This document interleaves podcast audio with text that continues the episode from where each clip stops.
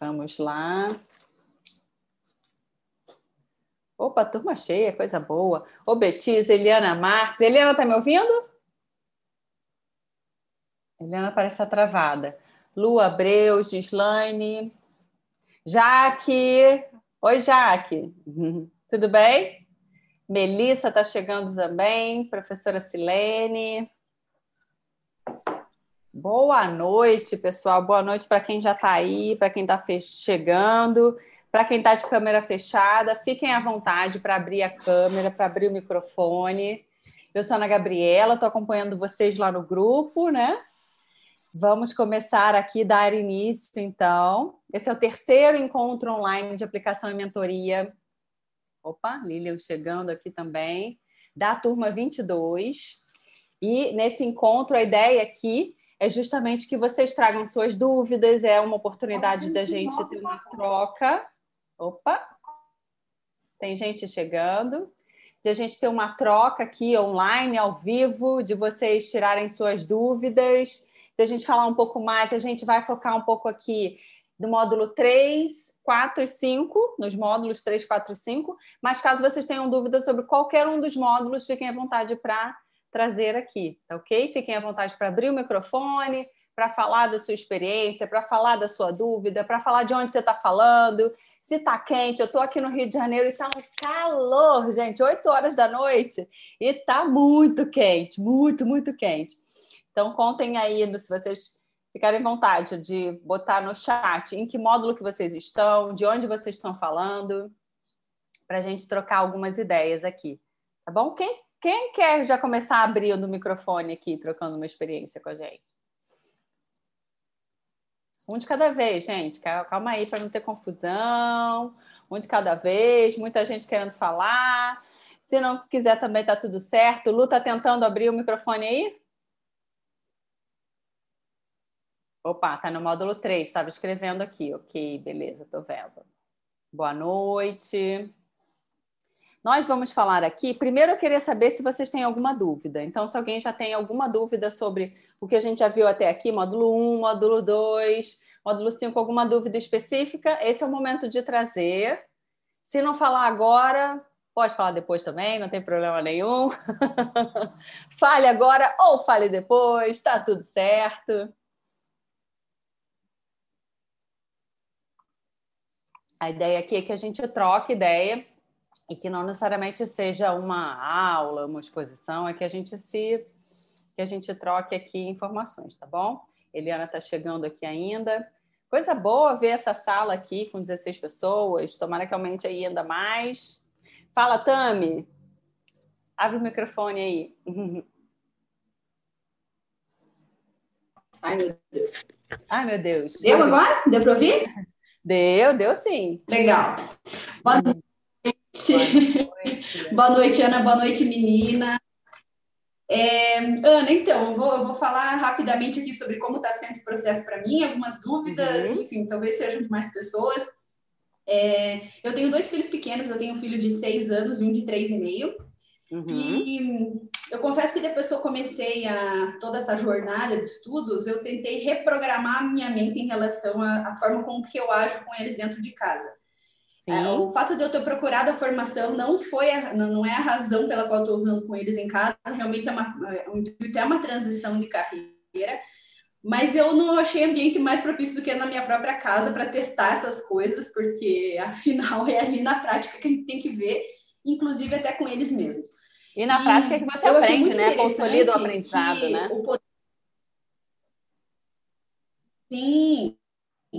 E eu percebi, na verdade, uma das minhas grandes descobertas nesse processo todo tem sido a, o poder da pergunta. É, e eu percebi o quanto as crianças elas têm mais espaço para se expressar e a gente tem mais condições de entendê-las a partir do momento que a gente não estabelece de forma rígida as coisas, mas faz com que elas cheguem às suas próprias conclusões. Isso tem mudado radicalmente muitas coisas aqui em casa. Então, se acontece, por exemplo, um atrito entre os dois irmãos, né? É, a, antes de eu trazer uma correção é, imediata para aquilo que está acontecendo, eu pergunto para o mais velho: você acha que a maneira que você está tratando seu irmão está correta? De que outra forma você podia estar tá falando com ele que não fosse desse jeito? Ou por que você tirou o brinquedo da mão do seu irmão desse jeito? Enfim, diversas perguntas que possam surgir, talvez não sejam as mais corretas ainda dentro do método, porque isso é um treino e eu confesso que é bastante difícil alinhar essa questão de uma pergunta bem elaborada, mas isso está fazendo o, principalmente o mais velho pensar muito mais. Aí eu percebo que acontece em momentos de desculpa, momentos de conversa, onde eu estou de lado ali só percebendo resoluções de problemas sem ser impostas, porque a criança passou a pensar. Eu falei, poxa, isso aí já é um excelente sinal de que o caminho é por aí mesmo, né?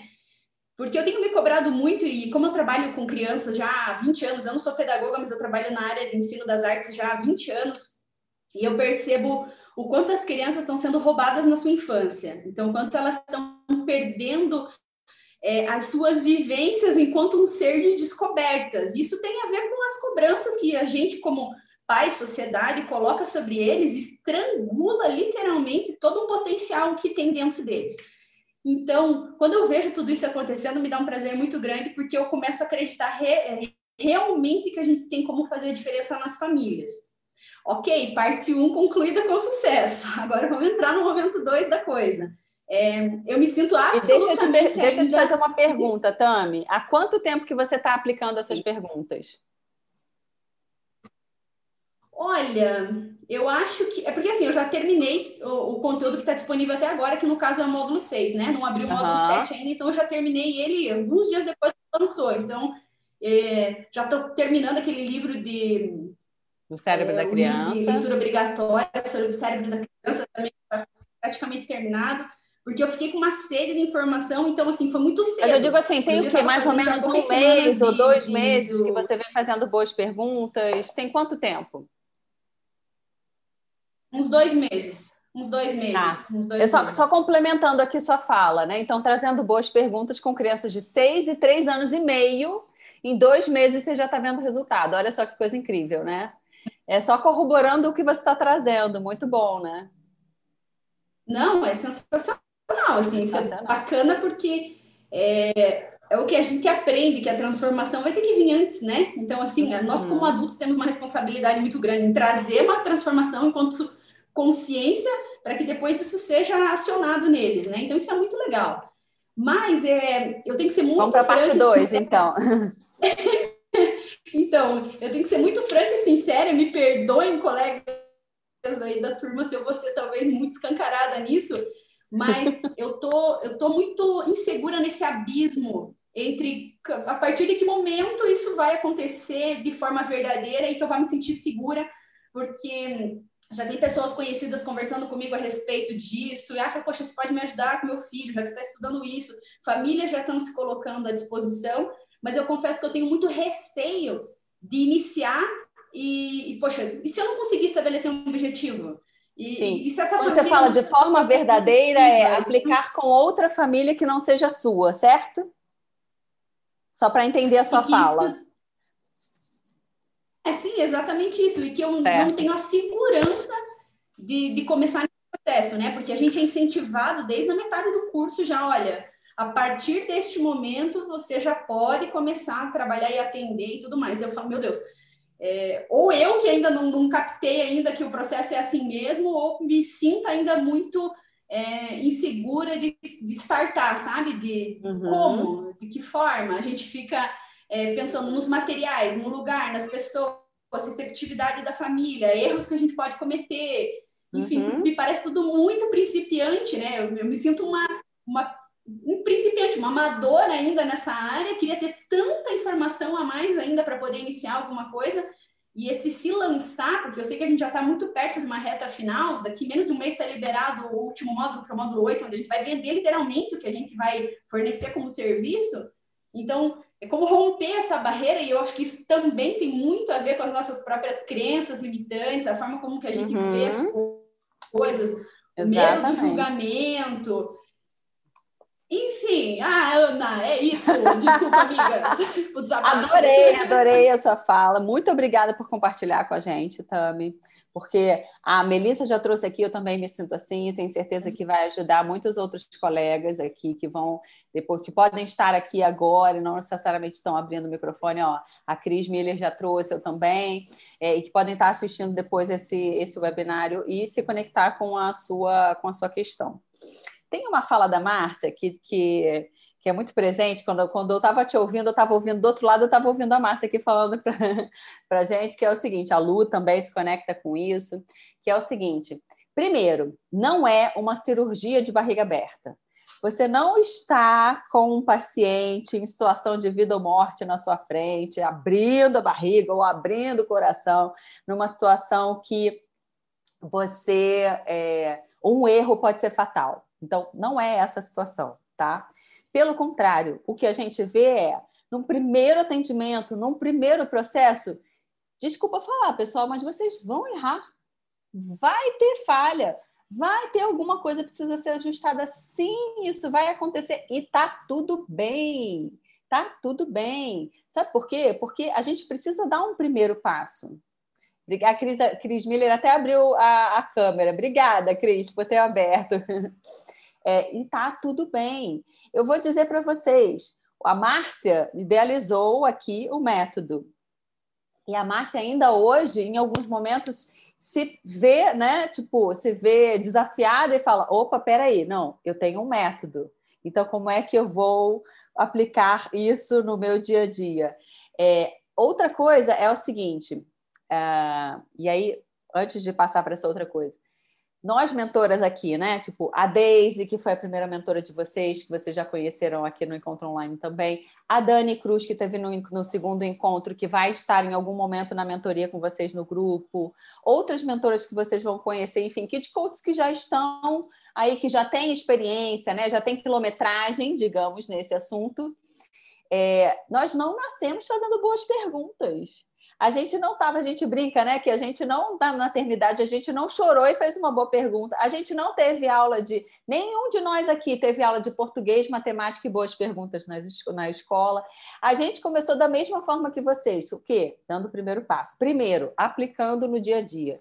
No dia a dia, em casa. Se você não tem filhos, é, com as crianças com quem você tem contato. Se você não tem contato com nenhuma criança, fazendo boas perguntas, porque boas perguntas não tem contraindicação, é para usar com o marido, com o espelho, com o chefe, com o amigo, com mãe, com irmã, com o periquito papagaio, e vai treinando lá, passando a vassoura e fazendo boa pergunta.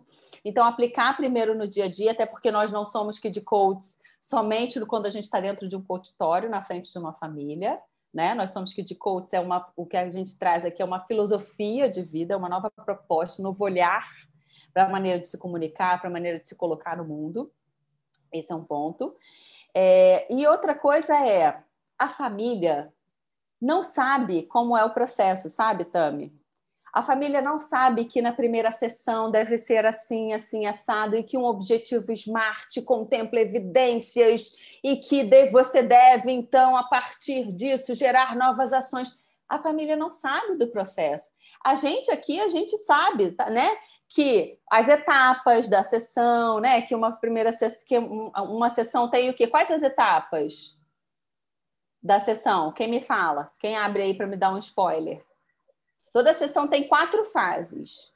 É, tá... a primeira eu posso falar. A minha conexão está um pouco ruim, mas vamos ver se dá. É. É, a primeira sessão com os pais e com a criança, né? Sim, as próximas. Eu digo ah, assim, ó, Mel, é, todas as sessões, independente de qual seja, elas passam por quatro etapas, quatro fases da sessão. Ah, sim, sim. Acho que é o início você é, se ambienta, né? Tem, não tem isso? Logo depois. Acompanhamento, vou dar um, um spoiler é, da primeira. Acompanhamento. Isso, acompanhamento. Aí depois vem a aplicação da técnica, né? É, aí desenvolve e tem a tarefa do dia da próxima sessão. Show de bola, mais ou menos isso. Obrigada, Mel. Depois a gente volta e a gente fala sobre as sessões. Vou te pedir para falar sobre cada uma delas, tá? Desculpa, Betisa, tá abaixo o, o, o teu volume, não estou te ouvindo direito. Eu vou só terminar aqui e já te passo a palavra, tá? Enquanto você ajusta aí o microfone.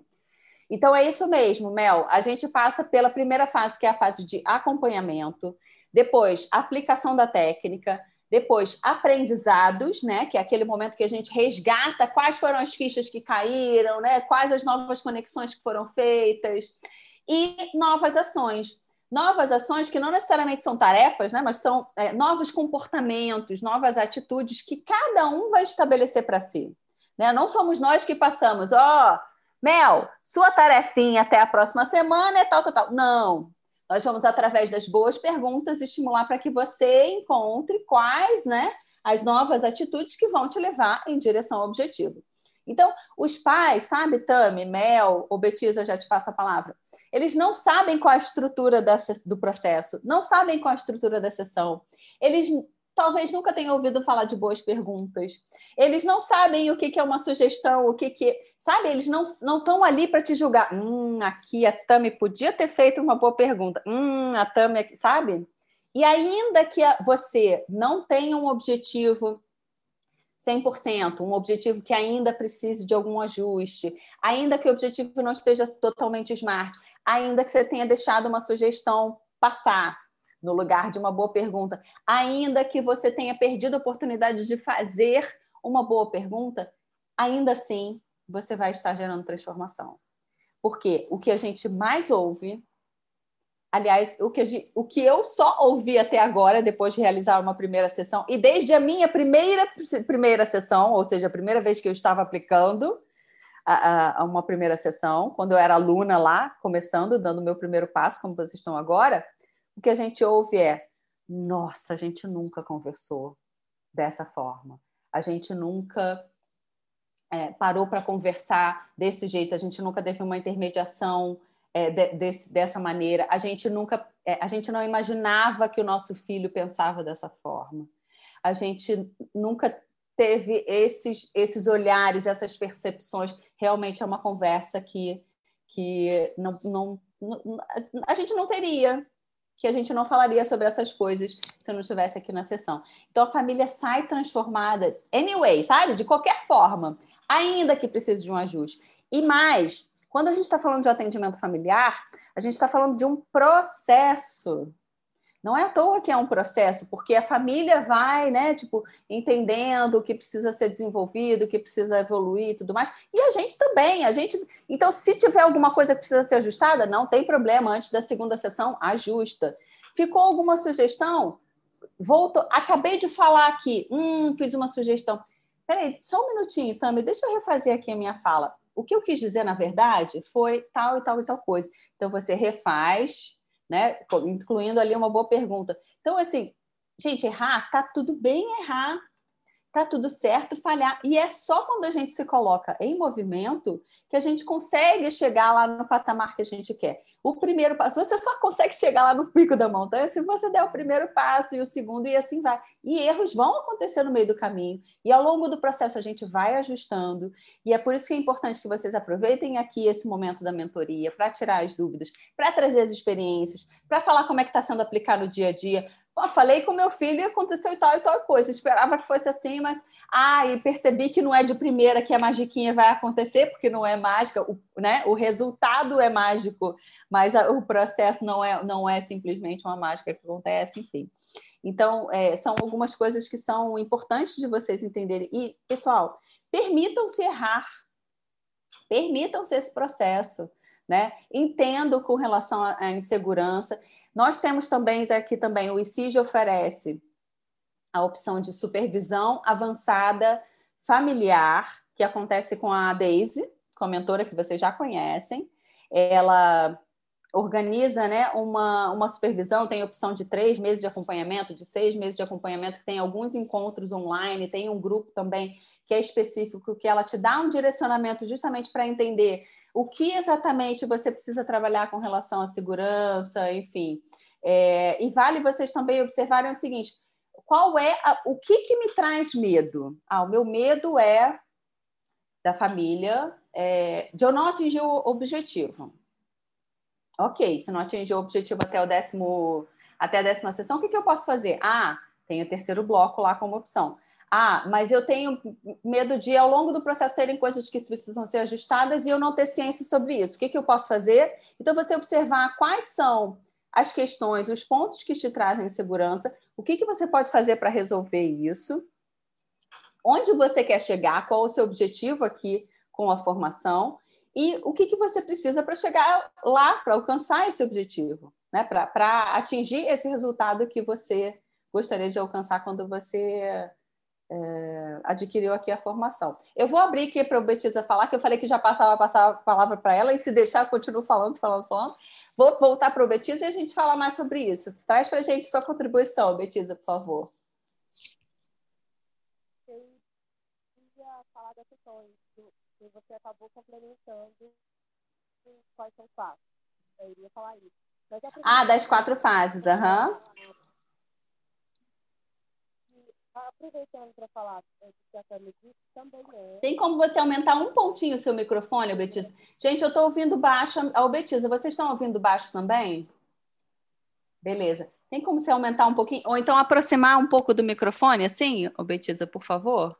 Não sei se você está de fone. Estou fone. Tá. Está tá dando para ouvir agora? Eu acho que agora ficou um pouquinho melhor. Ficou melhor para vocês?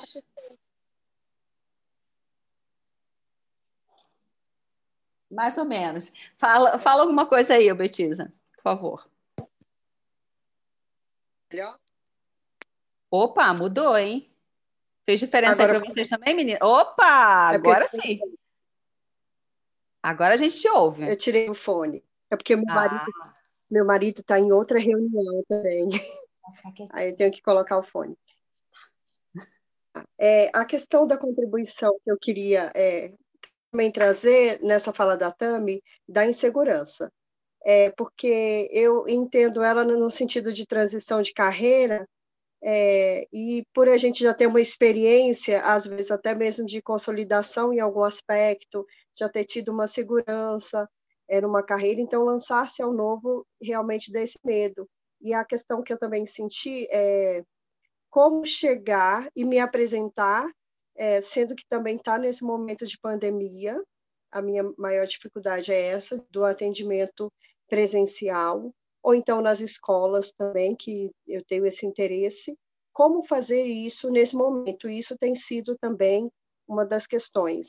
E aí, assim como ela, também em casa eu estou tendo resultados positivos usando boas perguntas, e a gente vê isso acontecer. Então, você está percebendo a transformação, está tendo um feedback interessante do meu marido, do meu filho.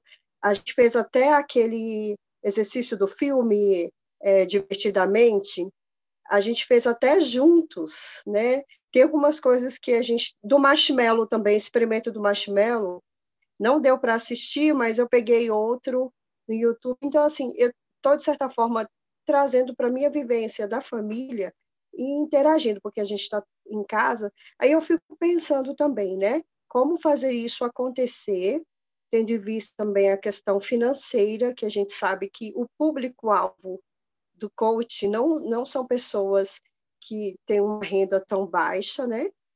Para poder estar tá pagando as sessões. Isso também tem me preocupado. E também a questão de como fazer o material de uma forma atrativa eu mesma construir.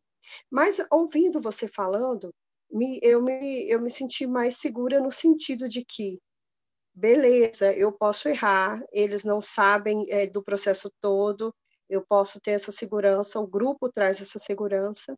E algo que eu estou aprendendo com esse curso é a gente parar, respirar. Aquelas aulas no início que a gente teve que falou sobre respiração, da gente encontrar o nosso foco, de também tentar entender qual o momento que a gente está e se permitir é, sonhar, não simplesmente é, cobrar, porque eu também estou nessa cobrança, né? Eu preciso fazer, de certa forma, uma transição de carreira para complementar a renda e parar de me cobrar.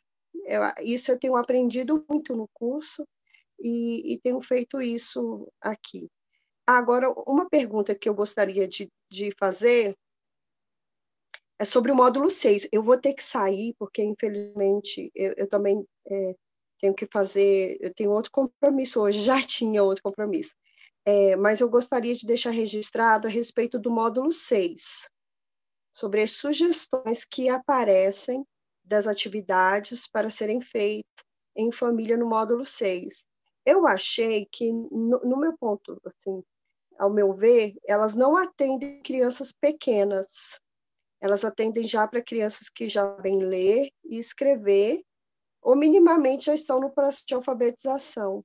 E eu gostaria Qual de saber. atividade que você está algum... falando de, especificamente, Obetiza, por favor? As atividades, como por exemplo, de brincar de adedanha, são, são atividades que você faz ou no ônibus, ou no, ou no carro, ou em casa, ou em viagem. Eu achei as atividades, as propostas de atividades, todas muito para crianças maiores. E a intenção do coach, né, é, para os pais, seria atender crianças que ainda não podem entrar no coach formal, certo? Que não tem a idade de 7, 8 anos. Então, eu, eu, no meu entender, eu, eu senti falta de sugestões de atividades para atender crianças menores, a partir de dois anos até cinco, seis anos. Aí Entendi. eu só estou colocando essa, essa minha questão, mas estou amando, estudando e colocando em prática. obrigada, obrigada por contribuir. É, primeiro, existem adaptações que a gente pode fazer de uma atividade né, para crianças que ainda não têm leitura e tudo mais. Agora, por exemplo, eu tô, abri aqui a apostila para acompanhar, para saber exatamente do que você está falando, porque não me conectei com isso, tá? Não, não fez tanto sentido para mim. Falei, peraí, deixa eu ver o que ela está falando. Abri aqui, por exemplo, na página 215, que é, a, que é o exercício de atividades divertidas para entreter as crianças. A primeira atividade era uma vez construir uma história com personagens, paisagens, enfim. Isso a gente não precisa de, né? Não precisa saber ler e escrever para construir história. Inclusive, a gente vai construindo história com criança a partir de dois anos, a partir do momento que ela já tem o desenvolvimento da linguagem, né? É, começando a ser apurado, a gente já é capaz de fazer isso. No livro O Cérebro da Criança fala da importância de da construção de histórias com as crianças. Dois, hora do show. Um jogador escolhe uma palavra com a qual os outros é, terão que cantar uma música também. Para escolher uma palavra e cantar uma música, também não precisa saber ler e escrever. Lista de compras pode ser, consiste os jogadores façam uma lista dos produtos para comprar no mercado. Assim, eu vou ao supermercado comprar amaciante, aí precisaria saber né, o, o alfabeto mas podem ser feitas adaptações aqui para crianças que não necessariamente sabem ler. E assim, tem algumas atividades que vão ser, sim, mais propensas a crianças maiores, como, por exemplo, a dedanha, outras podem ser adaptadas, outras que vão fazer mais sentido para crianças menores. Agora, por exemplo, atividades para dormir também tem atividades da, da que fazem sentido para todas as idades. Em férias e passeios também no mesmo sentido.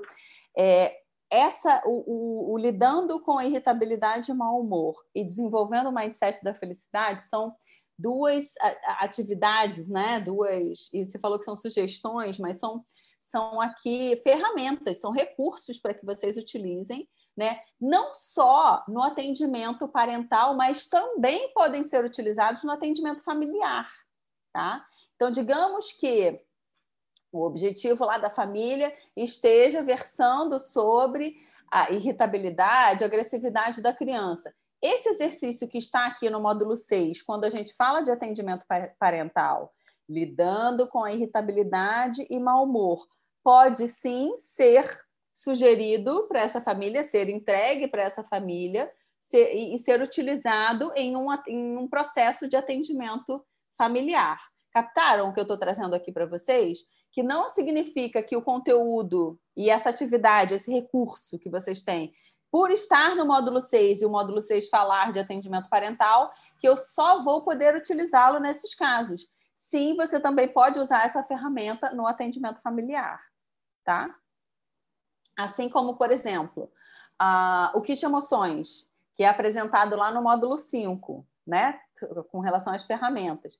A gente utiliza o kit emoções no atendimento parental também. A gente traz o kit emoções para os pais, inclusive traz uma ajuda incrível para os adultos também, não só para as crianças, né? A, a, o objetivo do Kit Emoções é justamente ajudar a entender, a perceber as nuances dos sentimentos, das emoções, das sensações, a identificar e expressar as emoções, né? E muitas vezes nem nós adultos temos esse costume, o costume ou essa familiaridade com o que a gente realmente está sentindo, né? Quantas vezes a gente pergunta, né, para um amigo, uma pessoa até que a gente tem intimidade, como é que você está? E a pessoa, tipo, economiza até nas, nas palavras, né? Ah, tô bem, ah, tô mal. Ai, amiga, tô indo. Tô mais ou menos, né?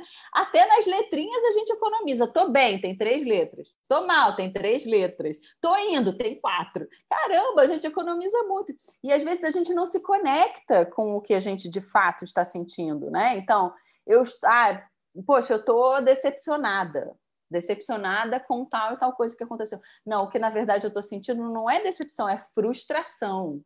E às vezes é, é, é, é suave, sabe? A, a, a, nuance entre uma coisa e outra. Mas o que exatamente é decepção? O que exatamente é frustração? Às vezes tem uma linha tênue ali. Ah, eu estou irritada. Não, eu, na verdade eu estou com raiva mesmo, eu estou com ódio, eu estou chateada, ou eu estou preocupada, ou eu estou triste, sabe? E a gente ajudando a criança nesse movimento, a gente vai conhecendo isso também. É muito legal que os pais também vão se permitindo, e como as crianças ap aprendem por reflexo dos pais, elas também vão, vão começando a, a, a se familiarizar com essa, com essa nova proposta, com essa nova maneira de se comunicar. Então, o que, que eu estou trazendo aqui, né, Obetiza? Te respondendo, voltando a te responder podem ser adaptadas. A ideia é que é, abranger, né, tipo todas as idades. Algumas sim vão ser, vão fazer mais sentido para crianças, crianças alfabetizadas. Outras vão fazer mais sentido até para crianças menores. É, e sim, todas elas podem ser de alguma forma aí adequadas de acordo com o conhecimento da criança, certo? Beleza? Você trouxe muitas coisas que você foi falando e no final você colocou com relação a, ao módulo 6. Se você puder abrir e me, e me trazer novamente, quando você falou, por exemplo, com relação à insegurança, é, que você tinha se conectado com o que a Tami falou, né? Uma, um outro ponto que eu gostaria de trazer aqui para vocês. Percebam qual é o movimento que pode te trazer a segurança que você precisa.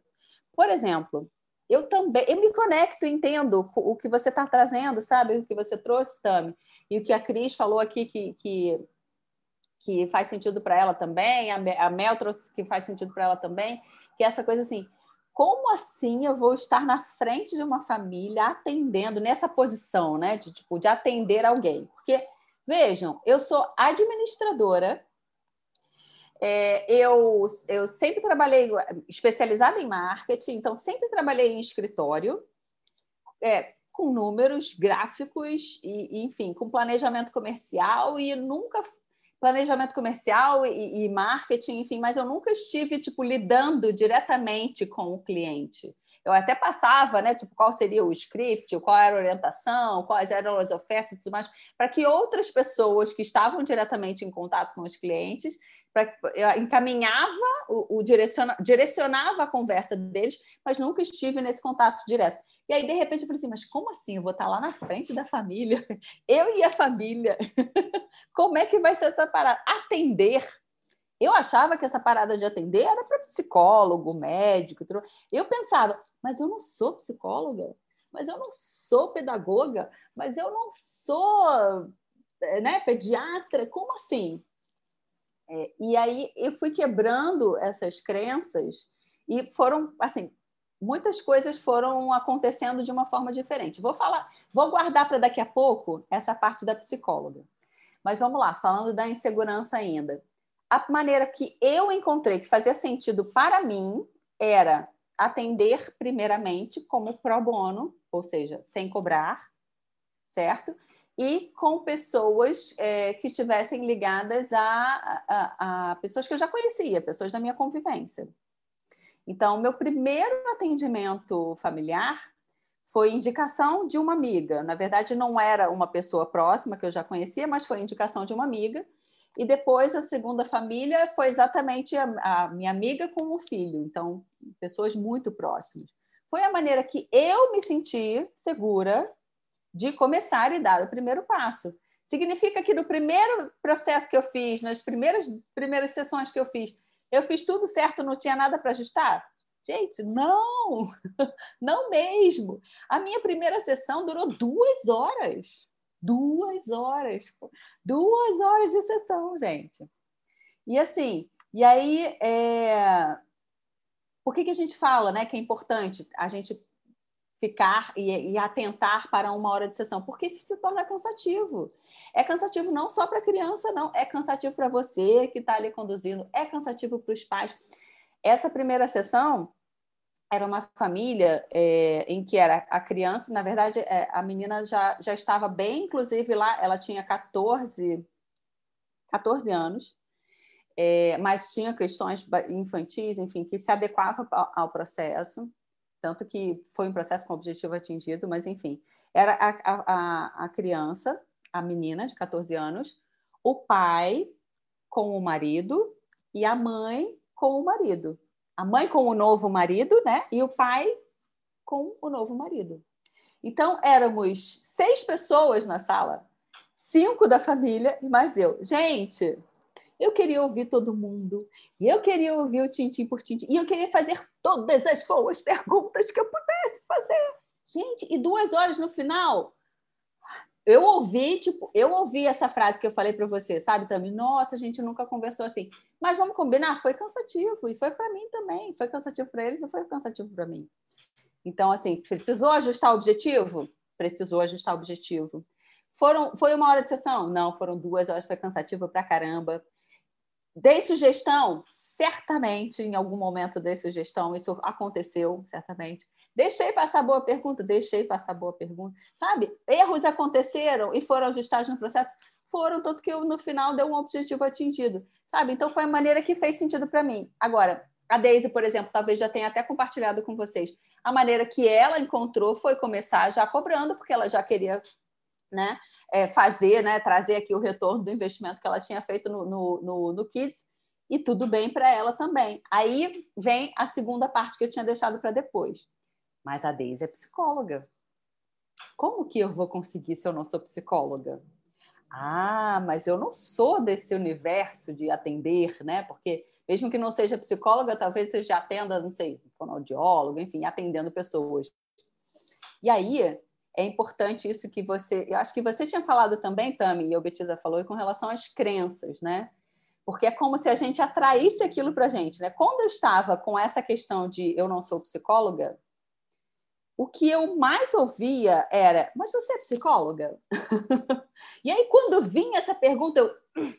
Tipo, droga, não vai acontecer, não fechava. E realmente não fechava, gente não fechava. A partir do momento que eu identifiquei essa crença, que eu falei assim, opa, eu não preciso ser psicóloga para ser uma excelente kid coach. Acabou. Eu não ouvi, eu vou, vou confessar, vou, continuei ouvindo essa pergunta porque não sei por que as pessoas acham que eu tenho cara de psicóloga, mas não no momento de fechar a, a, a, o, o processo. Porque as pessoas me perguntavam nesse momento, quando tipo, chegava aquela hora assim, né? Tipo, primeira sessão e tudo mais, e aí, ou então abordando o cliente, falando sobre o kit coach e tudo mais. Mas você é psicóloga? Nesse momento eu ouvia. Hoje não, hoje eu ouço quando eu estou dando aula, ou qualquer outro, ou às vezes um aluno mesmo aqui no, no, no webinar, enfim. Ou vê uma foto no, em, ou vários outros momentos, mas isso não interfere mais no meu fechamento, não é mais nesse momento que eu ouço, entende?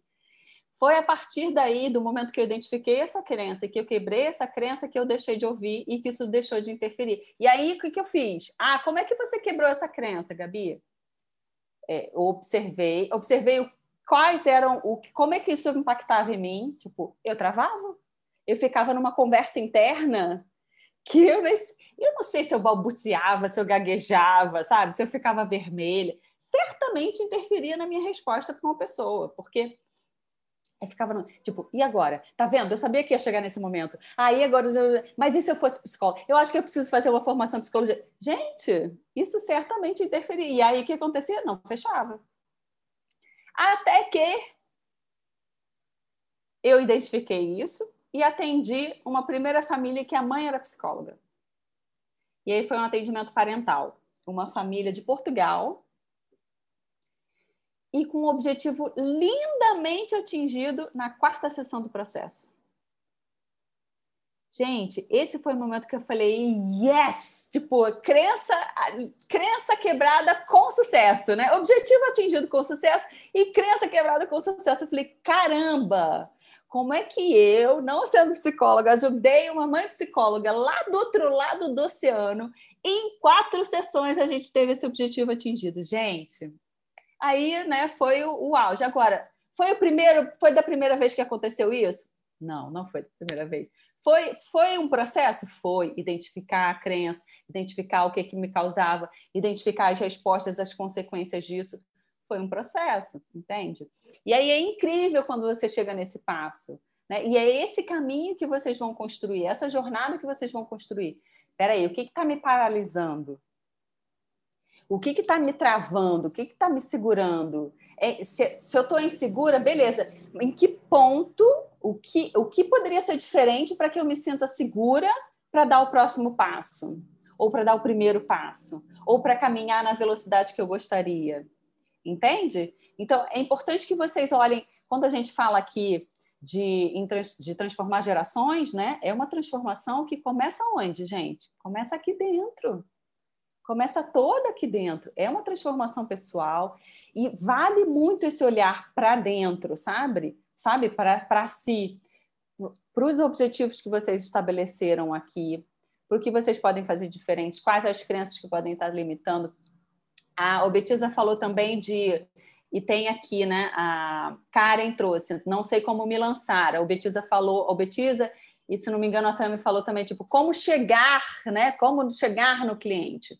Vocês vão ver lá no módulo 8, no módulo 8.1 e 8.2, é, falando sobre isso, né? Como abordar, como é, contornar objeções, né? Como tem exercícios, inclusive, que vale muitíssimo a pena que vocês façam, que é justamente para que vocês identifiquem isso, o que que te motiva a falar do Kids, o que que te paralisa, o que que te tira do sério aquilo que, tipo, se a pessoa fizer na sua frente, tipo, acabou acabou para você, para você identificar esses gatilhos, identificar o que, que vai ser feito de diferente para você chegar onde? No sim, que é o que você quer ouvir.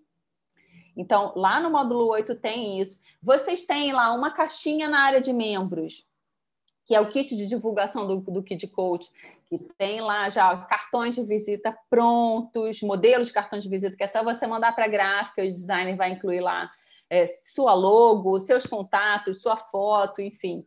Tem folder já pronto. Tem é, posts já prontos também que vocês podem incluir, sabe, no, no, no, no Instagram, que vocês podem fazer já com fotinho, com texto, tudo pronto para vocês só adaptarem também, para vocês se divulgarem, começarem a se divulgar como Kid Coaches. Vocês podem usar todos os vídeos de cases do, do ICIG, estão disponíveis para que vocês usem como prova social, para que vocês tragam autoridade para si, para que vocês usem isso como comprovação do resultado do que o método que vocês estão, é, que, com, com o qual vocês estão trabalhando, a comprovação de do, dos resultados que esse método proporciona. Então, isso traz autoridade, isso é uma prova social.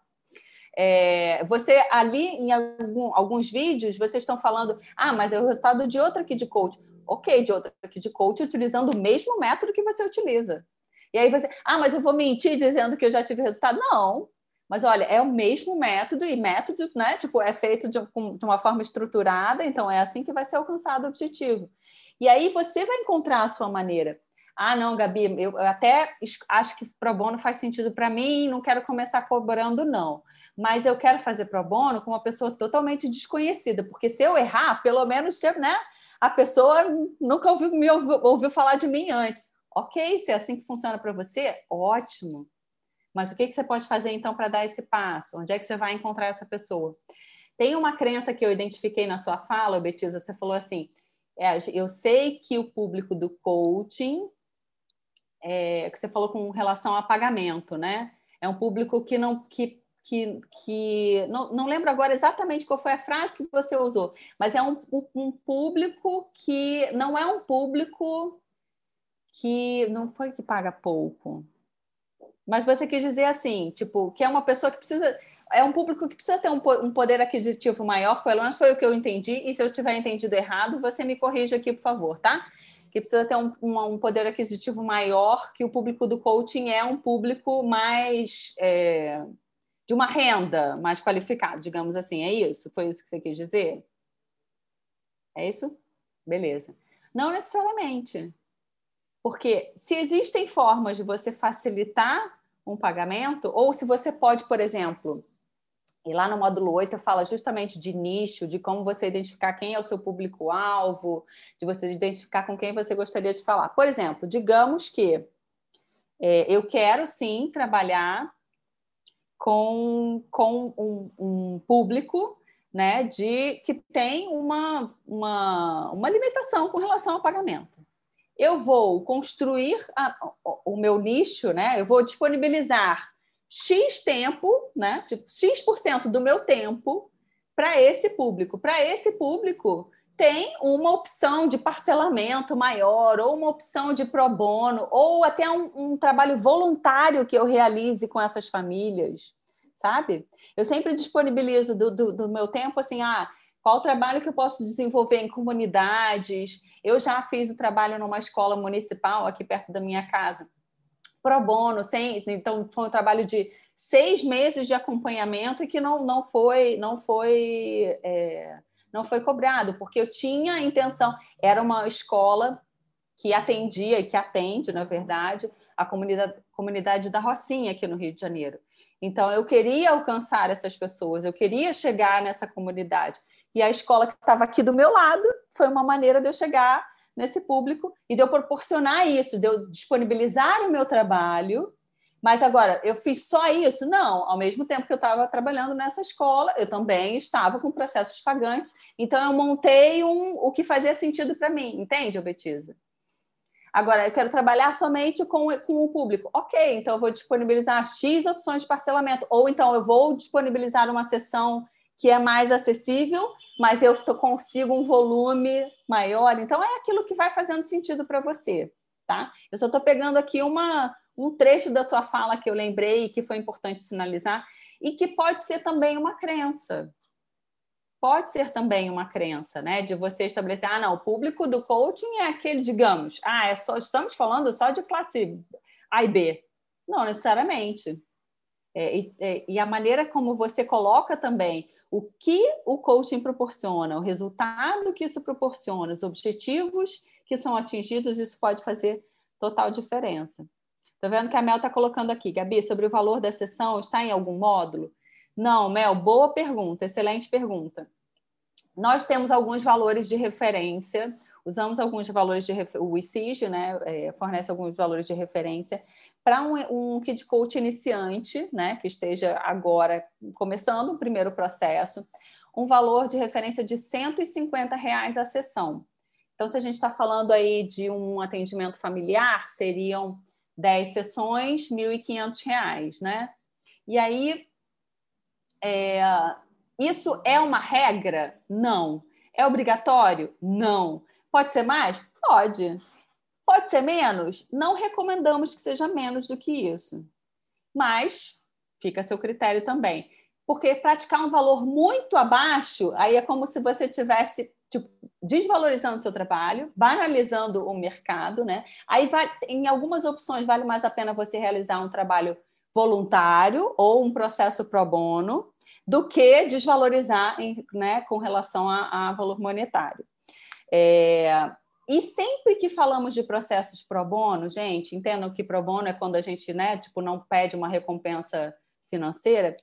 É, é, é importante, e eu trazer essa, essa dica aqui para vocês, é que vale pedir uma contrapartida, seja do serviço que, a, que o pai ou a mãe realizam, ou seja um, um, uma ajuda a uma entidade, é, por exemplo, eu já realizei processo pro bono em que eu pedi em troca, em contrapartida, uh, a doação de uma cesta é, para uma, para uma, ou de tantas cestas para uma instituição de caridade.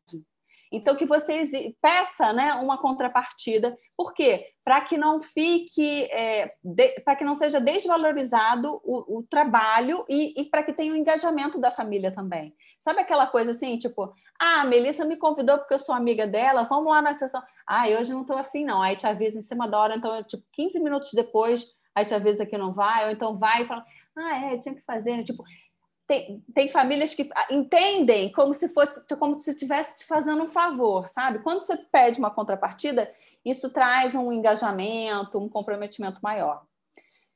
É, pode chegar a algum valor específico com experiência? Sim. É, então, continuando. Começando, 150 reais é o valor de referência. Quando você está ali no meio do caminho, ah, Gabi, já atendi aqui uns cinco, já tenho 10 processos, né, tô, tô começando a, a, fazer a minha rede de contatos. Ok, 250 reais é um valor de referência. E que de coaches que tem aí mais experiência, que é, já atenderam né, inúmeras famílias, às vezes a gente até perde, o, o, perde a conta, 350 reais é um bom valor de, de, de, referência, tá? Ah, mas na minha cidade, 350 reais é um valor que eu não consigo acessar o público que eu quero tudo bem, flexibiliza. Não estamos falando aqui de nada engessado, tá? É um valor de referência que vocês vão usar conforme faz sentido para você.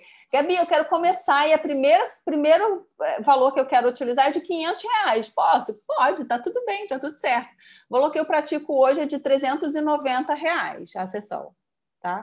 Agora, ponto importante também para trazer. Falamos aqui de referência de, de valor da sessão, justamente para que vocês consigam fazer a proporção, né? Tipo, 10 sessões, 3.500 ou 3.900, cinco sessões, mais ou menos cinco sessões no parental, seria então X.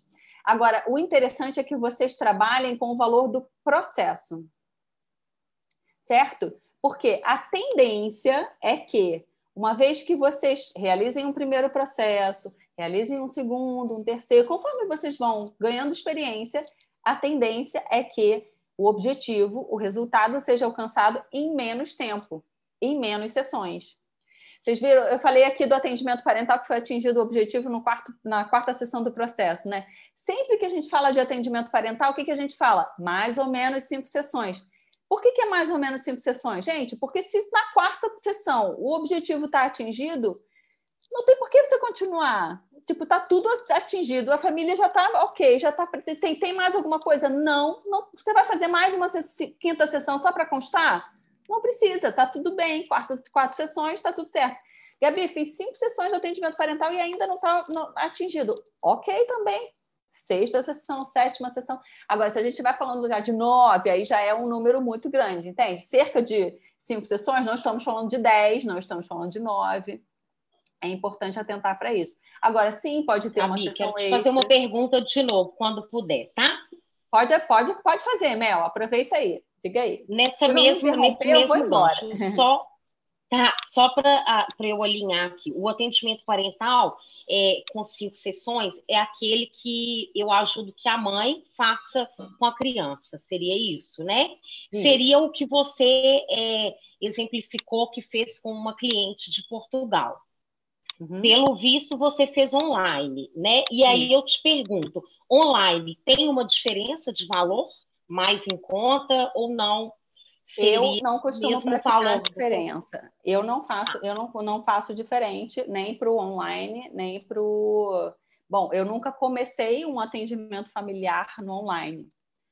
É, e aí tem dois pontos que eu vou que são interessantes de falar aqui porque a Betisa tinha falado isso, de a dificuldade de fazer agora no momento da pandemia, e você falando isso me remeteu à fala dela.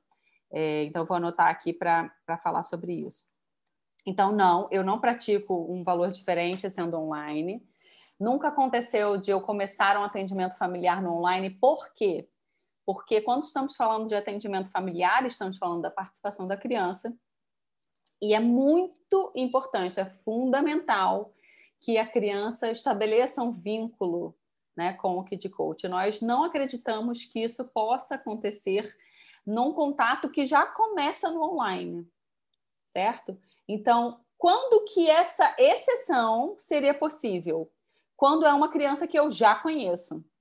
Por exemplo, eu sou professora e um aluno, um ex-aluno meu, né, gostaria, a família de um ex-aluno meu gostaria de participar de um processo familiar.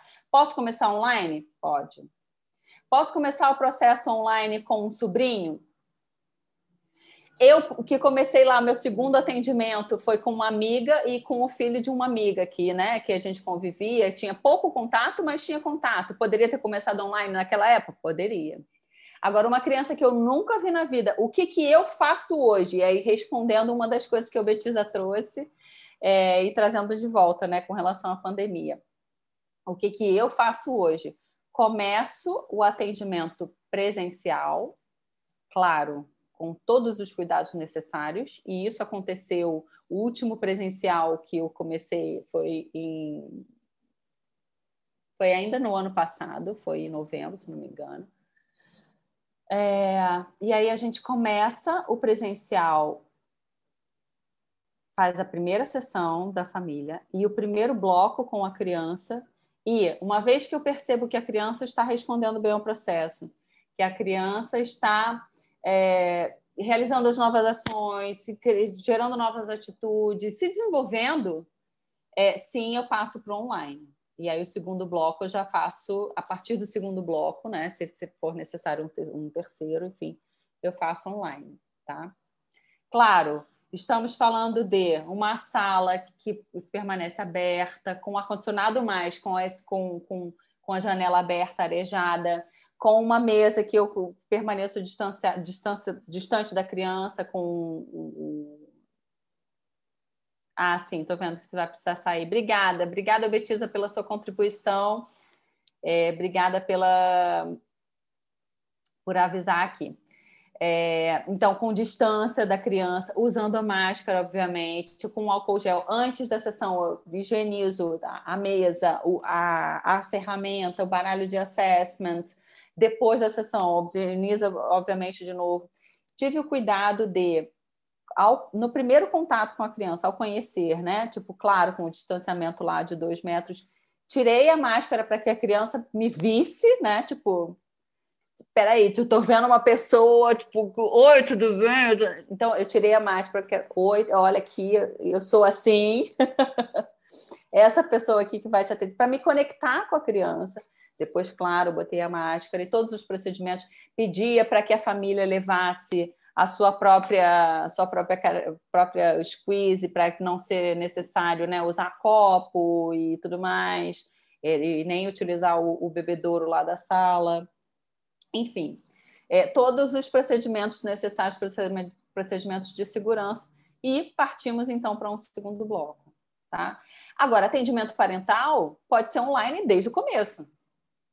Tanto que essa família lá de Portugal foi, foi, foi online. E não, não pratico valor diferente. É online, é, é, é, é presencial. Ah, mas presencial eu tenho, sim, tem o valor que eu, que eu repasso para a sala, da sublocação da sala, sim, tem o valor do deslocamento, né, do, do, do Uber que você vai até a sala ou do estacionamento que você tem que pagar até lá, mas eu já incluo isso no, tipo, no meu valor. Né? Então, tipo, o que eu costumo praticar é um valor de processo, independente de terem dois ou três blocos. Então, por exemplo, estamos falando, é, digamos que você esteja praticando aí né, com a referência de, 3, de 350. Valor do processo, R$ 3.500, mesmo que tenha 10 ou 14 sessões, ou seja, dois ou 14 blocos. Entende? Se precisar de mais, tipo, já está incluído no, no, no valor do processo. Ou, falando do atendimento parental, digamos que eu esteja praticando aí o valor de referência de 150 reais a sessão. 150 vezes 5, 300, 600, 750. Se a gente estivesse usando o valor de cinco sessões, 5 vezes 150 seria 750 reais o, o processo do parental, né?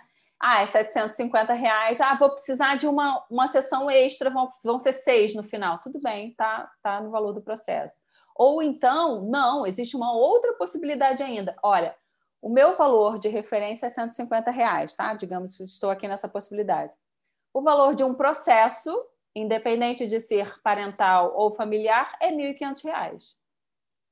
Atendimento familiar, familiar R$ 1.500. Dois blocos, R$ 1.500.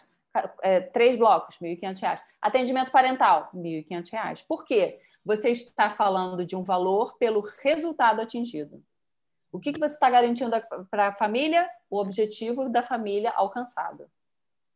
Tá? Fala, Tami. É, deixa eu só fazer uma pergunta. Você comentou a respeito dessa questão do objetivo alcançado antes e do valor de um processo. Então, assim, se isso for alcançado na quarta sessão é, e a família já fechou o valor do pacote, independentemente disso, é o valor cheio? Ou essa família pagaria por sessão? Assim, isso não ficou muito claro para mim. Então, como que você fez, por exemplo, com essa família que na quarta sessão já estava de objetivo alcançado? Se você, já, se você está trabalhando com o valor do processo, sim, quatro sessões, objetivo alcançado é o valor do processo. Por exemplo, atendimento parental. Fechei o valor. O objetivo foi atingido na quarta sessão. Não foi alterado o valor, tipo, já tinha sido pago, inclusive, o objetivo alcançado. Por quê?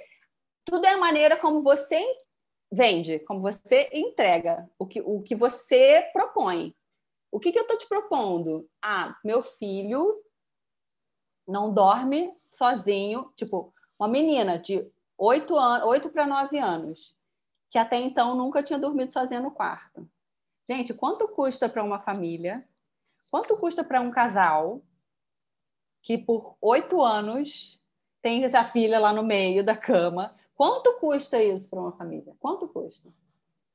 Então, assim, o objetivo do processo é que a Fernanda esteja dormindo sozinha no quarto todos os dias, a noite toda. Quanto vale isso? O valor do processo. Ok, foi atingido na sexta sessão do processo. Tudo bem. Eu pergunto o seguinte: se estamos falando de um atendimento familiar, eu pergunto o seguinte: existe alguma outra questão que esteja incomodando? E aí a gente pode trabalhar até a décima sessão, por exemplo. Tá? No atendimento familiar, faço isso. No atendimento parental também, mas enfim, geralmente no parental a gente é encerrado mesmo. Tem famílias que podem escolher o seguinte: não, beleza, tem mais uma outra coisinha que a gente gostaria de trabalhar. Tem outras famílias que falam assim: não, beleza, ótimo, que a gente estava precisando mesmo desse tempo, porque aí a gente vai usar esse tempo agora para ele entrar na aula de não sei o que, de Kumon, que ele estava, que a gente estava esperando só esse terminar o processo para começar. Beleza, fechado. É o que faz sentido para você e o que faz sentido para a família. Certo? Ah, o Betisa falou tanta coisa que eu já ter anotado, porque naquela fala dela dava para puxar mais coisa aqui ainda. Se vocês lembrarem de, do, que ela, do que ela trouxe, ou se for uma dúvida que conectou aí com vocês também, por favor, fiquem à vontade da gente falar aqui. É, vamos lá. Falando então do módulo 3, lá no módulo 3 a gente fala sobre os princípios, né? é, os princípios do método, e que são muito importantes e que é um exercício. Um exercício a partir de agora de a gente aplicar isso na nossa vida. É, quais são os princípios do método mesmo, hein, gente? Quem pode me trazer um? Só quero um. Leilão, leilão de princípios do método. Pode, pode colar. ah, isso é uma coisa que eu queria falar também. Estou part... não julgamento, obrigada, Cris. É, estou, vou, Gabi, vou fazer minha primeira sessão do meu primeiro processo, nunca atendi, sou engenheira, tenho essa coisa como é que eu vou atender pessoas. Gente, pode levar a apostila junto com você, tá tudo bem, tá tudo certo. Tá tudo certo. Ah, tipo, a família tá lá falando, só um minutinho que eu preciso acessar aqui uma coisa. Ou então tá falando e você tá lá. Ou então, não, não quero acessar, não quero levar a apostila, não. Mas, ó, eu levo no meu, meu caderno que tá tudo anotado aqui. Eu tô falando aqui com vocês, eu tenho um caderno que eu tenho as minhas anotações aqui de webinário 3. Tá tudo bem se eu olhar para o caderno, tipo, gente, só um minutinho, o que, que precisava? O que, que, o que, que é importante que eu não posso deixar de falar para vocês? Tá tudo bem olhar, sabe? Se você sente a vontade. Ah, não, vou levar um notebook. Em algum momento já achei que era melhor, né? Tipo, vou levar um notebook com uma apresentação. Já, já, fui, já fui dessas.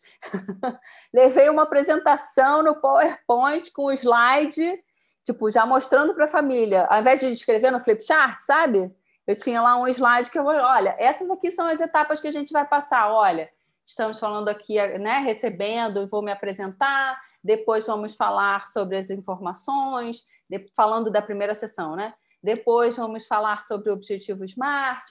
Fui mostrando para a família o passo a passo. E aí, o que, eu não, o que eu não podia esquecer, tinha um link, pelo menos, lá, tinha um gatilho para eu lembrar no, no slide. E aí, a família ia falando alguma coisa, eu ia anotando lá na hora, anotando direto no slide. Tem gente que já prefere o flip chart, tem gente que trabalha tudo aqui, ó, no caderno. Tem gente que fica à vontade de levar a apostila, tem gente que não. Gente, tá tudo bem, tá tudo certo. Tem uma colinha lá, tá tudo bem. Tá? Mas vamos lá, a questão da pandemia para o atendimento atual, Gislaine. Qual a, a, sua dúvida específica, Gi? Eu já falei aqui um pouquinho sobre, sobre como atender agora nesse momento de pandemia. Se não ficou claro ou se alguma, é, se alguma pergunta, se alguma questão diferente, traz aqui para mim, por favor. Fique à vontade para abrir o microfone. Caso você não possa abrir também a câmera, fique à vontade para abrir o microfone ou para escrever aqui no chat, tá? Mas eu estava perguntando dos princípios. A Cris já trouxe aqui, não julgamento. Quem dá mais? Perguntas poderosas. Perguntas poderosas faz parte Fazer a criança encontrar suas próprias respostas. Isso, isso aí, Jaque. Perguntas poderosas que vão levar a criança a encontrar suas respostas. Autoresponsabilidade. Autoresponsabilidade, show de bola. Pode falar, já, que eu sei que você está esperando aí para falar mais. Vou colar. Pode colar. Romper crenças que estejam limitando a criança de atingir seu objetivo. Boa. Ô, Gabi, você podia dar alguns exemplos de atendimento que você já tenha feito do atendimento parental, de alguns comportamentos assim que são mais uhum. procurados? Uhum. Parental, tá. familiar também, quais que que tá. as pessoas mais procuram. Tá, beleza, vou falar assim. Deixa eu só é, falar aqui uma coisa importante, que é com relação aos princípios que a gente tinha falado. Estou vendo aqui que a Karen trouxe uma, uma questão também, já respondo. É, falo aqui com a Jaque e depois volto para a Karen. Anotar. É, estava falando dos princípios. O primeiro princípio, gente, é o quê? A construção do objetivo SMART. Por quê? O que diferencia o nosso trabalho aqui do coaching a qualquer outro trabalho terapêutico ou terapia é justamente que a gente não olha para o passado, para o porquê, para o motivo, para a razão. A gente olha o quê? Para o presente, para o que tem hoje, e para o que desejamos ou que a família deseja colocar no lugar disso. Ou seja, foco no futuro foco na solução, foco no que precisa ser feito de diferente para alcançar aquele resultado. E a gente vai, então, construir com a família, no atendimento familiar, com os pais, no atendimento parental, com a escola, no atendimento escolar. Aliás, lembrei de outra coisa que o Betisa falou, que é gancho aqui para eu falar com relação ao escolar, e que já volto também. É, é sempre, o primeiro passo é entender o que se tem e o que deseja se colocar no lugar disso. Ou seja, a construção de um objetivo. Por quê? Aquela famosa frase, né? Se eu não sei para onde eu quero ir, qualquer caminho serve. Então, se eu não sei qual é o resultado que eu desejo alcançar, como é que eu vou saber o que eu preciso fazer para que eu me sinta feliz, para que eu me sinta realizada, né? Então, é importante que isso esteja escrito de uma forma smart, ou seja, específico, mensurável, o que mais?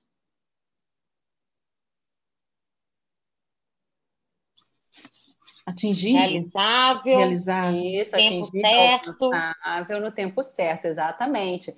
Relevante, né? Então, alcançável, relevante é, e não errou, não. É isso mesmo, tá, tá fazendo sentido. Mas é relevante e definido no tempo. Por quê? Ah, o que, que eu quero? Digamos, né? A gente está numa fase boa para objetivos Smart, que está todo mundo falando, inclusive nas redes sociais, de faça suas metas, né? Traça seus uhum. objetivos. E qual é a diferença, gente, de sonho, desejo para meta, objetivo? É justamente isso, quando você traça de uma forma que esteja definida no tempo, que seja específico. Por quê? O que, que eu quero para 2021? Ah, eu quero emagrecer. Gente, vamos combinar? Verbo não é, não é meta. É emagrecer. Você quer emagrecer em quanto tempo? o quanto você quer emagrecer, sabe? Não é específico, não, não está definido no tempo, não sabe nem se é alcançável. Se eu botar aqui, ah, eu quero emagrecer 30 quilos, isso é alcançável? Não é. é. Entender se é o mais relevante, né? se é aquilo que é o mais importante. Então, definição do objetivo SMART é um dos primeiros princípios. Vou voltar aqui para responder as perguntas, então. Respondendo a Karen, que, que trouxe aqui no, no chat. Gostaria de saber se o ICIG tem modelos de propostas para a escola que possam nos embasar. Sim, no módulo 7 você vai ver sobre isso.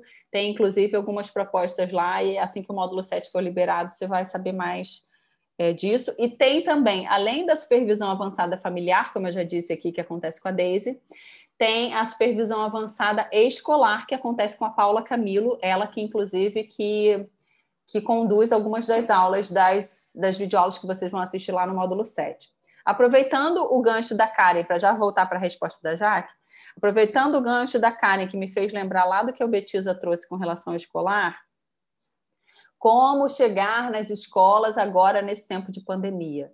Gente, eu não sei vocês, mas aqui no Rio de Janeiro, é, no final de dezembro, as escolas voltaram a abrir mão do, das aulas presenciais a escola do meu filho, pelo menos, tipo, tinha voltado ao presencial lá em outubro, né, nos esquemas com todos os protocolos de segurança, né, tipo, dividindo a turma em dois grupos e cada semana vai um grupo, enquanto um está no online, o outro está indo, com todo o distanciamento, com tudo. No final de dezembro, a escola, opa, volta todo mundo para online. Por quê? Porque os casos aqui no Rio de Janeiro voltaram a subir absurdamente. É, então, na maioria das escolas, não sei como é que está aí na cidade específica de vocês, na maioria das escolas, fechamos o ano de 2020 é, num esquema em que ou estava é, parte online, parte presencial, ou a escola estava 100% no online, né? É possível realizar esse trabalho de atuação né, nas escolas, de atendimento escolar, é, no online? Sim. A mesma coisa que eu estou fazendo aqui com vocês pode ser feita num encontro com professores, em que esteja a diretora da escola, os professores, ou que seja realizado com os pais, por exemplo. Uma reunião com os pais pode ser realizada aqui pelo Zoom. É... Uma reunião que você tenha, inclusive, professores e pais é possível fazer uma formação continuada dos professores toda aqui online. Inclusive, nós observamos né, a Paula Camilo. Ela tem uma equipe que trabalha especificamente com isso, né? Kid Coaches que estão mais voltadas para o escolar, que confesso que não é aqui o meu nicho. Já trabalhei com escolar e também atendo escolar, mas não é o meu foco. O meu foco é mais no familiar e no parental mesmo.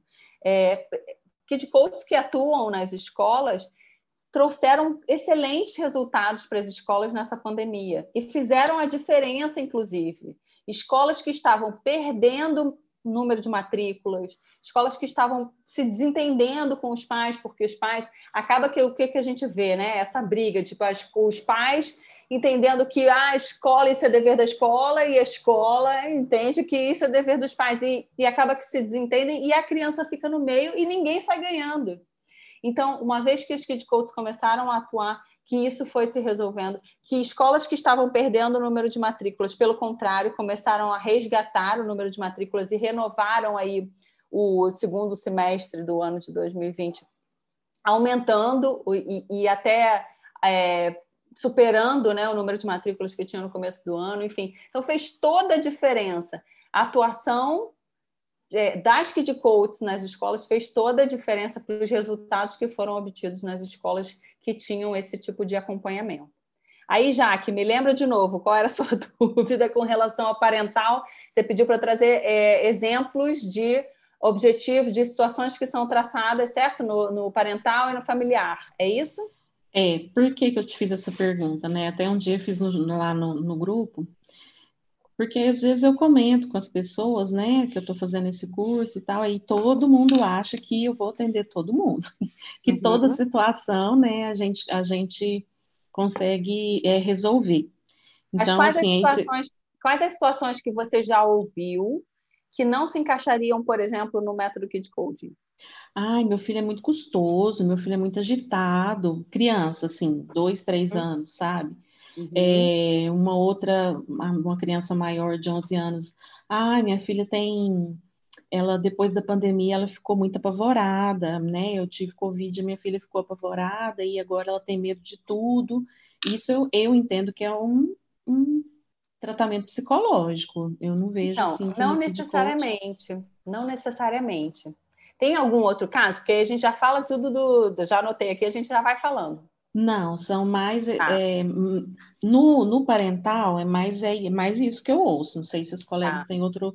Ai, meu filho é muito custoso, é muito agitado, né? É, uhum. Eu queria mudar isso, mas eu não sei, entendo que isso é coisa de criança mesmo. Não sei se tem alguma uhum. coisa que a gente possa fazer. Tá. É, obrigada, Jaque. Quem aqui observou alguma, alguma, algum ponto nessa fala da Jaque e que tem a ver com um dos princípios que a gente trouxe agora aqui anteriormente. Julgamento, né? Porque criança geralmente agitada, é, enfim, né? Eu, eu percebi isso. Então, então, exatamente, obrigada, Mel. Perceba o quanto pode ter de um julgamento seu aí, Jaque, com relação ao que está sendo trazido. Por quê? Criança é agitada, e sim, criança feliz, criança saudável é criança feliz, Sim, tá tudo certo, é isso mesmo. Agora, isso impede que a família participe do processo? Não necessariamente. Por quê? É, primeiro que existem assim algumas algumas possibilidades, tá? É, você está falando aí de uma criança de dois, três anos.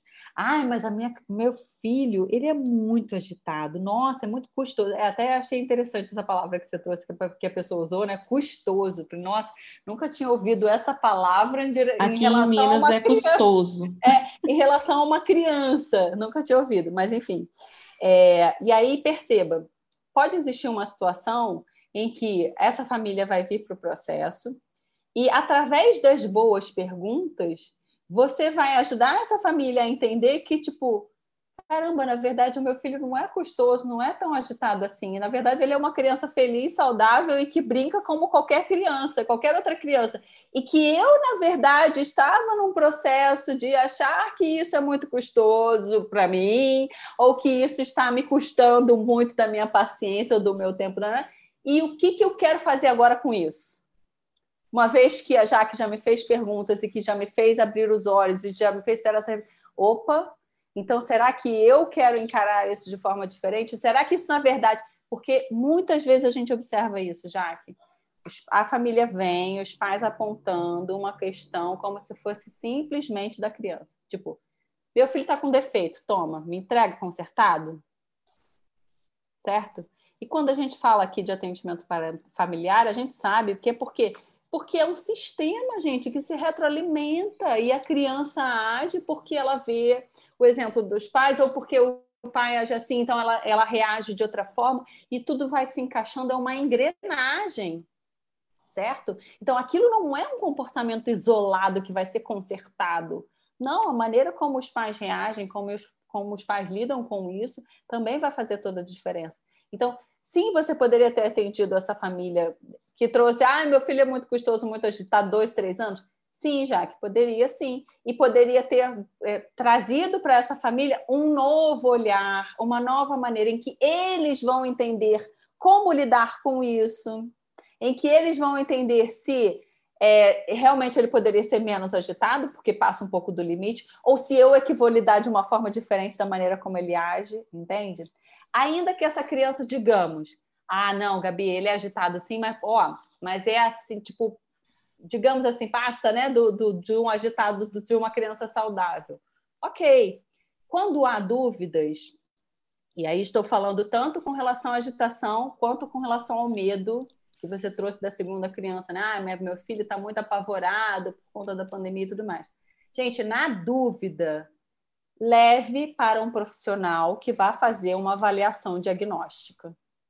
Por isso é importante que a gente faça parcerias com outros profissionais, com psicólogos, com pediatras, com neuropediatras, neuropsiquiatra, enfim, é, é, fonoaudiólogo, pedagogos. Por quê? Você não tem o know-how, né, a habilidade, o conhecimento, a capacitação, nem, nem a habilitação para fazer uma, um, um diagnóstico se é um medo ou se é um trauma se é um apavoramento tipo por conta da pandemia ou se já é uma coisa que é, é uma disfunção, é algo neurológico, psicológico, enfim, você não tem essa, essa capacidade, mas fazendo uma parceria e na dúvida você encaminha para o profissional que vai entender se é o, o caso ou não. Porque pode sim, ah, meu filho está apavorado por conta da, da pandemia. Pode ser sim, simplesmente a criança está chorando mais, ou tem crianças que a gente observa, ah, tá, passou a roer unha, ou então ah, a criança agora fica assustada com qualquer coisa, qualquer trovão, qualquer barulho. Gente, estamos numa situação realmente que é, né, é totalmente fora do comum e que a gente eu, pelo menos, com 39 anos, nunca passei por isso na minha vida inteira. E a minha avó, que tem 83, também fala a mesma coisa, que nunca viveu uma situação parecida. Então, assim, é inusitado para todo mundo. Como que a criança está lidando com isso? Talvez a criança não esteja sabendo lidar. Talvez a, a família também não esteja sabendo lidar com essa situação. E como que você, Jaque, como Kid Coach, pode ajudar essa família a entender quais as respostas quais as soluções para que eles lidem com essa situação. Ok, já, já resolvi a questão. Estou com a dúvida. Ah, Gabi, eles estão eles estão me trazendo essa questão. Na dúvida, eu vou pedir aqui a avaliação. Avaliou, beleza. Não, já que ó, não tem trauma, não tem nenhuma disfunção neurológica, tá tudo certo. É só uma questão do, da, da, da ocasião mesmo. Vou, vou começar a trabalhar. Você precisa ter essa resposta? Não. Porque eles vão encontrar aquilo que faz sentido para eles. Mas, Gabi, eu não consegui nem resolver aqui em casa, porque meu filho também está com medo. Tudo bem, porque é aquilo que vai funcionar para eles. E, e, às vezes, gente, é muito, é muito interessante isso, porque vocês vão começar a observar também. É, às vezes você estava ali participando do processo, você está ajudando a família e ao mesmo tempo você está em bet assim, tipo, opa, e eu acho que essa pergunta que eu estou fazendo para eles, eu acho que também funciona para mim. Sabe, tem processos que você conduz e que acabam te ajudando. Gente, a gente aprende o tempo todo, o tempo todo. Eu estou aqui falando e falando, falando horas com vocês. Eu não estou aprendendo com vocês? Eu aprendo o tempo todo com vocês, aprendo o tempo todo com as dúvidas que vocês levam, com as situações que vocês trazem, com né, as indagações o tempo todo a gente está aprendendo e conduzindo um processo, às vezes a gente opa, isso aqui conectou com uma realidade minha, e aí você já traz um aprendizado. Você precisa ter a resposta? Não, porque é aquilo que funciona para aquela família. É interessante que você traga as perguntas, né? As perguntas que vão trazer reflexão para que eles encontrem suas respostas. E aí, cada família sendo única, cada família vai encontrar aquilo que faz sentido para eles. É, com relação ao favoramento, tem um ponto aqui que eu vou, que eu já vou lembrar que eu gostaria de trazer, mas que agora me escapou. Eu vou ler enquanto isso a dúvida que a Karen colocou aqui no chat. Outra dúvida: todas as sessões são conduzidas com a criança para alcançar o objetivo, porém, quando a criança não concorda com os pais, no sentido que precisa alcançar o objetivo traçado, tipo ser dedicado na escola, tirar boas notas ou dormir sozinho, mas a criança não quiser. Excelente pergunta, Karen. E aí, estou procurando a Karen para ver se ela está aqui. Cadê a Karen? A Karen já saiu? Acho que sim. Ah, que pena. É, depois a Karen. Estou aqui. Ah, beleza. Só a câmera tô... dela, que está fechada. É engraçado, não tô. Ah, Karen, pronto, achei.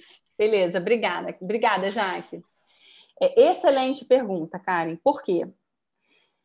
Quando estamos traçando, definindo o objetivo SMART com a família, é fundamental que esse objetivo. Opa, obrigada por ter aberto a câmera, obrigada, Karen. É fundamental que esse objetivo seja relevante para todos, não só para os pais, mas também para a criança. E é importante, e é seu papel como Kid Coach, encontrar esse, essa associação dentro do que eles estão trazendo. Ah, mas os pais estão falando que ele precisa se dedicar na escola e tirar notas boas, é, ou que ele precisa dormir sozinho. E aí, quando você pergunta para a criança, porque nós vamos ouvir pai, mãe e criança, quando você pergunta para a criança, ele fala assim: Ah, na verdade, eu só queria conseguir falar com aquele meu amigo que eu não, que eu, não consigo, que eu parei de falar com ele há, há um tempo. Sabe? É importante a gente ouvir, por quê? Quando a gente é, é, para trazer, primeiro, né, é, relevância para a criança também. Não adianta a criança participar de um processo que o objetivo não faz sentido para ela ou que não é o mais relevante para ela porque a criança não vai se engajar, aí a criança vai responder um monte de não sei, aí você vai falar, Gabi, eu não sei o que, que acontece, a criança só fala não sei, ou então a criança chega aqui na, no, na sessão com sono, ou então diz que está com fome, ou então fica olhando para o teto, não está nem aí, ou então diz que vai fazer tal e tal ação e nada acontece. Por que será? Porque aquilo não faz sentido para a criança porque aquilo não é relevante para a criança. Agora, o que, que acontece quando, quando, quando os pais estão trazendo uma coisa e a criança está trazendo outra. Primeiro, vou convidar vocês a abrirem lá a apostila. Quem está que tiver com a apostila perto, é, para abrirem lá na página 140, que fala assim: ó, 14 possíveis percalços da primeira sessão de Kids Coaching. E esse é um dos percalços que podem acontecer. É... Conduzir quem mais pode? Cuidadora, já vou achar. Concorda?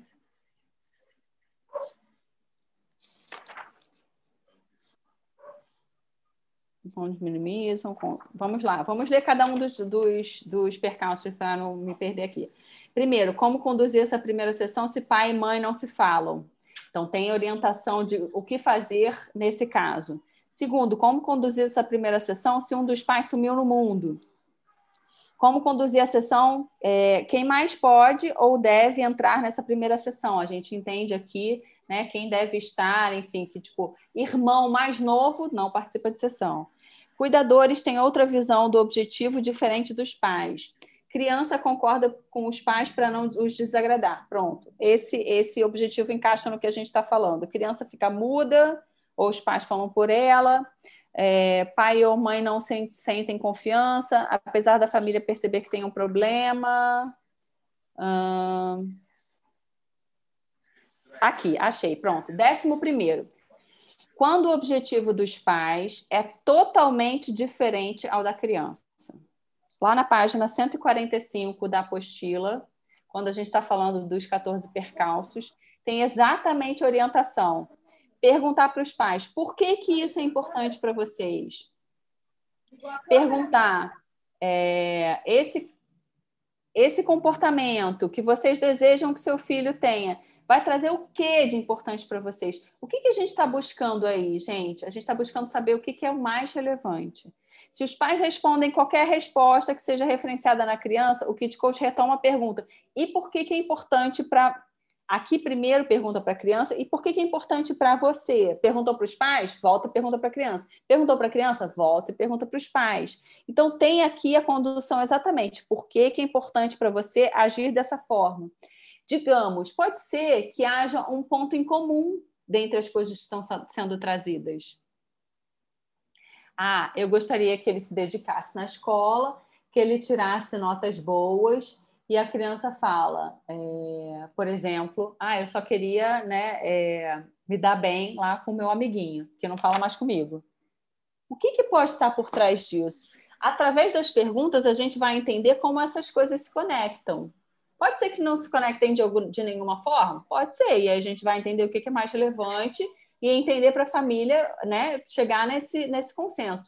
Agora, pode ser que por trás disso tenha aí uma questão de autoestima, por exemplo a criança né, tem uma autoestima baixa ou uma timidez né, excessiva que está incomodando a criança a ponto de não se colocar para abrir para fazer pergunta na sala de aula.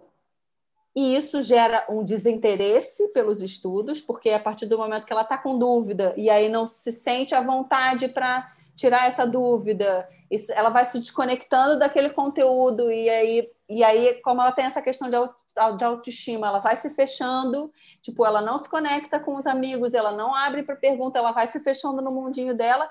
Isso pode sim influenciar e atrapalhar no interesse dela pelos estudos e atrapalhar na, na, nas notas, enfim, na dedicação dela pelos estudos, isso vai se desconectando. E isso pode influenciar, sim, na, na maneira como ela se relaciona com os colegas. Então, a criança está ali tão fechada, tão para baixo, tão, tão no casulo dela, que não consegue entender como começar uma conversa com um amigo, e aí isso afasta, ou isso gera algum desentendimento. Então, por trás de dois objetivos que podem ser inicialmente, podem parecer inicialmente completamente diferentes, como dedicação aos estudos e notas e relacionamento com o colega, tem uma questão de autoestima. Opa! Então, esse ponto conecta as duas questões. Então, esse objetivo trabalhar, né? Tipo, que trabalhar autoestima não é objetivo, mas enfim, que isso seja trabalhado e que tenha uma escrita, né, é, no objetivo, ou seja, que, por exemplo, que o Felipe esteja se sentindo bem, se relacionando com os colegas e sentindo a vontade para colocar suas dúvidas, para se posicionar com relação aos seus desejos, suas vontades, conversando com os adultos, olhando nos olhos, enfim, você vai trazer aquilo que faz sentido para a família. Mas, enfim, conecta esses dois pontos, é, é, esse ponto conecta os dois objetivos, então faz sentido. E nós vamos Posso sempre falar, Gabi? Por favor? Boa noite a todos. Gente, assim, é, a minha dúvida, eu entendi assim, o que, que você falou, mas quando eu penso, por exemplo, eu tenho um filho de, 9 an de 11 anos e uma filha de 7. Então, quando eu trago para o universo que eu vivo no dia a dia, né? A minha filha, por exemplo, ela ama dormir na cama com a gente. Ela não dorme, né? Mas o pai vai botá-la para dormir toda noite.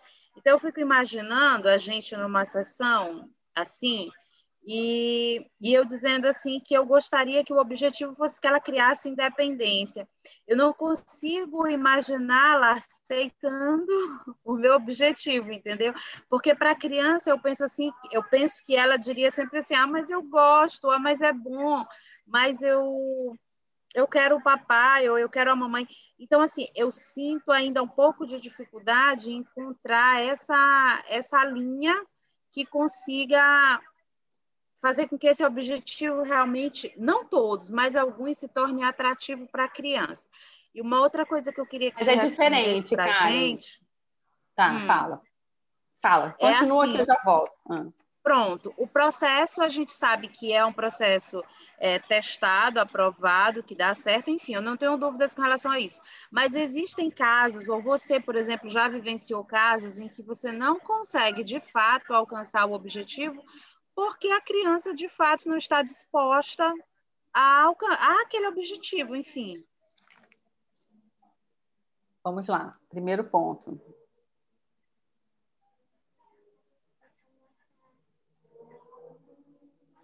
Eu vou anotar para não esquecer, porque a Betisa falou tanta coisa que depois eu fui lembrando assim, esporádico, e que eu achei que valia a pena trazer aqui para vocês. É o seguinte: primeiro, não é tornar para mostrar que é verdade. Como é o nome da pequena? Como é o nome Esther. dela? Esther. Esther. Esther já foi, muito bom ter uma palhinha da Esther aqui. Vamos lá. Primeiro ponto. É, observe o quanto pode ter de julgamento aqui. A Cris está se despedindo. Obrigada pela participação, Cris. Eu acho que ela já até já saiu. É, Observe o quanto pode ter de julgamento e quanto que você não está é, é, antecipando uma resposta da sua filha. Porque sim, pode ser que num primeiro momento ela fale: Ah, mas é tão gostoso dormir com papai e mamãe. E através das boas perguntas, ela já consiga encontrar outras, outros pontos que podem ser interessantes para ela tá? Tipo, sim, é legal dormir com papai e mamãe, mas tipo, como seria dormir no seu quarto? Ah, eu ia ficar com medo. E você gostaria de se sentir segura? Ah, eu gostaria. Então a questão não é porque ela se sente. Estou trazendo uma, uma situação hipotética, tá, Karen? Sim, sim. A questão não é porque ela gosta de dormir com papai e mamãe, é porque no fundo ela tem medo de ficar sozinha no quarto. Perfeito. E aí pode ser que você imagine assim: ah, mas eu sei que ela não vai querer isso porque ela gosta muito de ficar com a gente. E lá no fundo tem um medo que talvez você nem soubesse que existia, porque através das boas perguntas ele foi acessado. E aí a criança quer continuar com esse medo? Provavelmente não. Ou a criança quer continuar com esse, com esse medo? Ela nunca parou para pensar nisso? Que existia uma possibilidade de ser diferente? Entende? Então, através das boas perguntas, a gente vai abrindo novas possibilidades, não só para a criança, mas para a gente também. Coisas inimagináveis que a gente, a gente poderia ficar aqui nesse webinário por uma semana. Quando a gente pergunta para a criança, vem coisas que a gente a gente podia ficar um ano que a gente não ia pensar. Gente, é, é perguntar para a criança e dar a vez. Já te dou a, a, a palavra, Jaque. E assim, não é tornar o objetivo atrativo para a criança. Porque isso seria uma imposição, né? Uma imposição, como é que se diz? Disfarçada. Tipo, o que eu quero é isso, e agora eu vou arranjar um jeito dela entubar, dela aceitar. Não é isso. É encontrar aquilo que também faz sentido para a criança. E você pode, num pré-julgamento, achar que não faz, mas através das boas perguntas, você. A criança ter uma nova visão, ou você encontrar o, o real desejo da criança, entende? Outra questão que você trouxe, que eu vou responder antes de passar para já, que é o seguinte: a criança não está disposta. A, teve algum objetivo que não foi atingido porque a criança não está disposta? Sim, pode acontecer, nunca aconteceu comigo. Se isso acontecer, provavelmente é porque lá na primeira sessão, quando foi traçado o objetivo, não foi atentado para isso.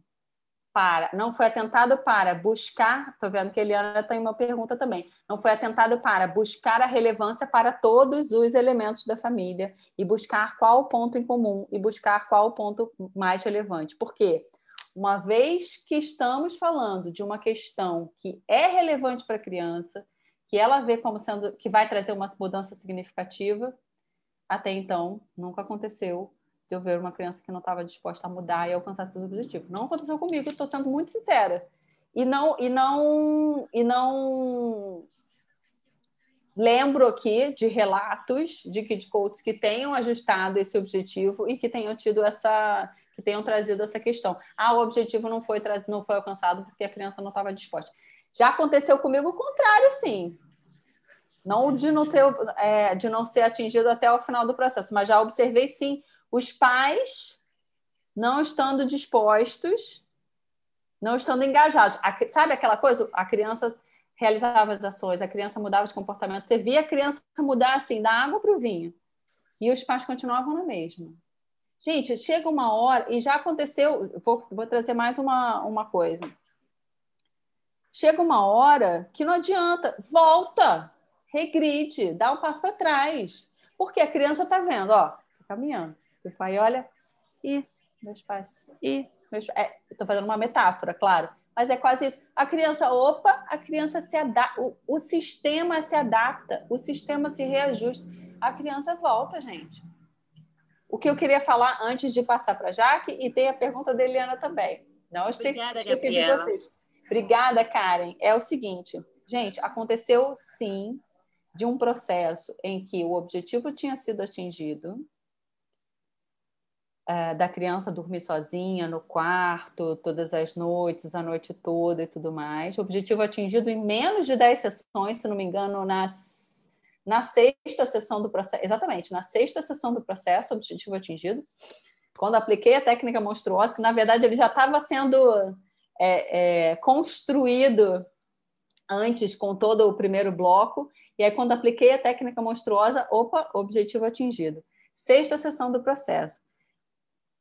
Os pais, na verdade, mais especificamente a mãe, que precisa de um acompanhamento é, psicológico e não se empenhou nesse acompanhamento, nesse tratamento dela e tudo mais, Gente, a mãe tem uma necessidade imensa de, tipo, manter essa criança no ninho. O que, que aconteceu? Gente, a criança voltou a dormir no quarto dos pais. Ainda não, não, não, não é mais como era antes de todas as noites, mas acontece mais vezes do que ela dormir sozinha no quarto. Regrediu, regrediu.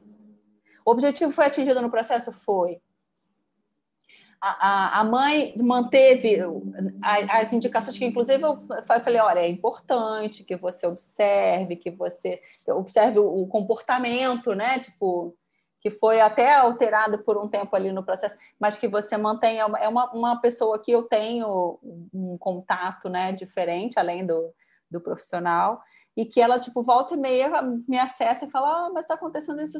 Falou, então, mas você está fazendo seu tratamento? Ela fala, ah, eu falei, então, enquanto você não estiver no, no, seu tratamento, tipo, a gente não vai conseguir caminhar com relação a isso, porque a gente já alcançou os objetivos e a gente está voltando ao mesmo ponto porque tem uma questão que precisa ser resolvida na mãe. Gente, a criança não faz isso. É aquilo que eu falei, não é um comportamento isolado. A mãe fica, ah, minha filhinha, mas eu queria tanto você aqui. A criança volta, a criança vai atender as expectativas dessa mãe, gente. Então, sabe, regride. Fala, Jaque, abre, abre tua pergunta, por favor. Não é nem uma pergunta, assim, é um comentário só que eu ia fazer justamente em relação a isso. Outro dia eu comentando com uma amiga minha, né, que a minha filha dorme no quarto dela desde o dia que ela nasceu. Tem gente que me acha uma monstra, né? Mas enfim, ela tem três anos e meio e dorme no quarto. E a minha amiga falou: Nossa, Sofia, a filha dela dorme no meu quarto até hoje, ela tem 10 anos. Falou de, na frente da filha dela, né? Falei, mesmo, Sofia, mas seu quarto é tão bonito, né? Por que, que você não dorme no seu quarto? Ela falou, porque minha mãe não deixa. Minha mãe quer que eu durma no quarto dela. Uhum. Pois é, exatamente. E aí, e aí, assim, e aí pode, e aí não sei, pode, pode ser o caso e pode não ser também. Que você pela primeira vez alguém perguntou para ela, né? Talvez nem a mãe soubesse que ela responderia isso, né? Talvez a mãe respondesse a mesma coisa que você respondeu lá para os outros casos do, do, do apavorado e do custoso mas a minha filha, não, ou que a, que a Karen tinha trazido aqui, não, mas a minha filha não pode dormir, tipo, ela gosta muito de dormir com a gente, sabe? E aí, quando você pergunta de fato para a criança, vem uma resposta completamente diferente, né? Eu vou abrir para a Eliana. Eliana tinha colocado aqui que tinha uma pergunta. Gente, eu não tô, são pouquinhos, eu não estou achando. Cadê a Eliana? Mel também quer falar. Olá. Fala. Fala, Eli. Boa noite. Boa, Boa noite. noite. a todas. Boa noite. Feliz ano novo para todas nós, né? Feliz ano novo, feliz 2021. Ótimo. Pois é. Então, Ana, é, assim, eu tenho vivenciado, tenho, assim, estou apaixonada no que estou fazendo no curso, apaixonada, e isso tem gerado em mim várias transformações né? Uhum. Participei do TG, fiquei apaixonada, apaixonada, né? E assim, hoje mesmo eu estava falando é, de coisas, mudanças que aconteceram durante aquele tempo que nós ficamos juntas lá naqueles três dias. E o que que isso hoje está, assim, às vezes, não sei se eu poderia usar, interferindo, mas a dificuldade que eu estou encontrando. Por quê? Porque está acontecendo mudanças dentro de mim internas. E eu sou casada, tenho duas filhas. A Sofia Ellen tem cinco anos e a Maria Heloísa tem três anos. A Sofia Ellen, ah, com meu marido, não, assim, o relacionamento deles é de, de confronto. Ela tem cinco uhum. aninhos. cinco aninhos. E hoje eu consigo lidar com ela de outra maneira, certo? E o meu esposo, às vezes, com ela, lida de outra forma, coisas que eu já não faço. E que eu olho e falo, não, esse não é o caminho. Então, eu queria perguntar para você qual seria a melhor maneira, uma forma que eu pudesse ajudar nesse processo com ela, falando dos princípios aqui, que você estava falando dos princípios, o não julgar, né? ajudar a criança a encontrar. Então, isso eu estou tentando fazer com que aconteça dentro da minha casa porque tenho aprendido isso, principalmente não julgar. Né? Eu não julgo, e ela assim, tem uma dificuldade enorme na alimentação, quando é para comer. Eu não quero, ela chora, e ela tem todo o jeitinho dela, feijão por baixo, arroz por cima, todo aquele jeitinho. E às vezes o pai dela não faz da jeito que ela quer. Aí ela não quer comer, um exemplo. E daí você falou que vem tentando, o que, que você já fez? Eu primeiro que eu ouço muito ela. Sofia Ellen, Fala para minha mãe, para mamãe. Porque com relação a ela, você já falou que vem tendo resposta. Ah, em relação ah, a tá. ele, que foi a ajuda que você pediu. Isso, muito, muito. Então, em relação a ele, eu estou sem saber como lidar, sem uhum. saber como lidar com ele. Por quê? Eu não quero criar um atrito dentro da minha casa. e não quero também interferir no momento que ele estiver com ela, né? Uhum. Então, assim, aí eu fico e ele tem percebido as mudanças, né? E ele teve um dia que nós conversamos, ele até falou, meu bem, sim, muito, muito, tanto que ele participou do TG comigo, né? Amou, participou de algumas oficinas, amou também. E o que, que ele Só achou das mudanças? É, é lento o processo, porque ele não está... E o que, que ele achou das mudanças? Está amando, tá uma nova esposa, uma nova esposa. Uhum. uma nova esposa, uma nova mãe, né? Então, uhum. assim, eu tenho tido essa dificuldade agora, nesse momento, de como conciliar isso dentro da minha casa, tudo que eu tenho recebido, as transformações que tem gerado dentro de mim, com o modo que isso, com meu marido e minhas filhas. Tá, né? vou voltar então, então para as suas filhas. O que mais, além de ouvir, que você fez de diferente com seus filhos? Nossa, muito. É, a Sofia Ellen, por exemplo, eu tiro tempo para ela, né? Eu, uhum. Sofia, vamos conversar. Ouve, vamos tira conversar. Tempo. Respiração. A respiração. Conversa, hum... respiração. Mamãe, tá, vou meditar. É, eu faço com ela a questão. E em questão alimentação, eu tento entender por que, que ela não quer comer. Como que você entende? Mamãe, você não gosta? É, o quê? Como que você entende com ela? Através do quê? Como que eu me...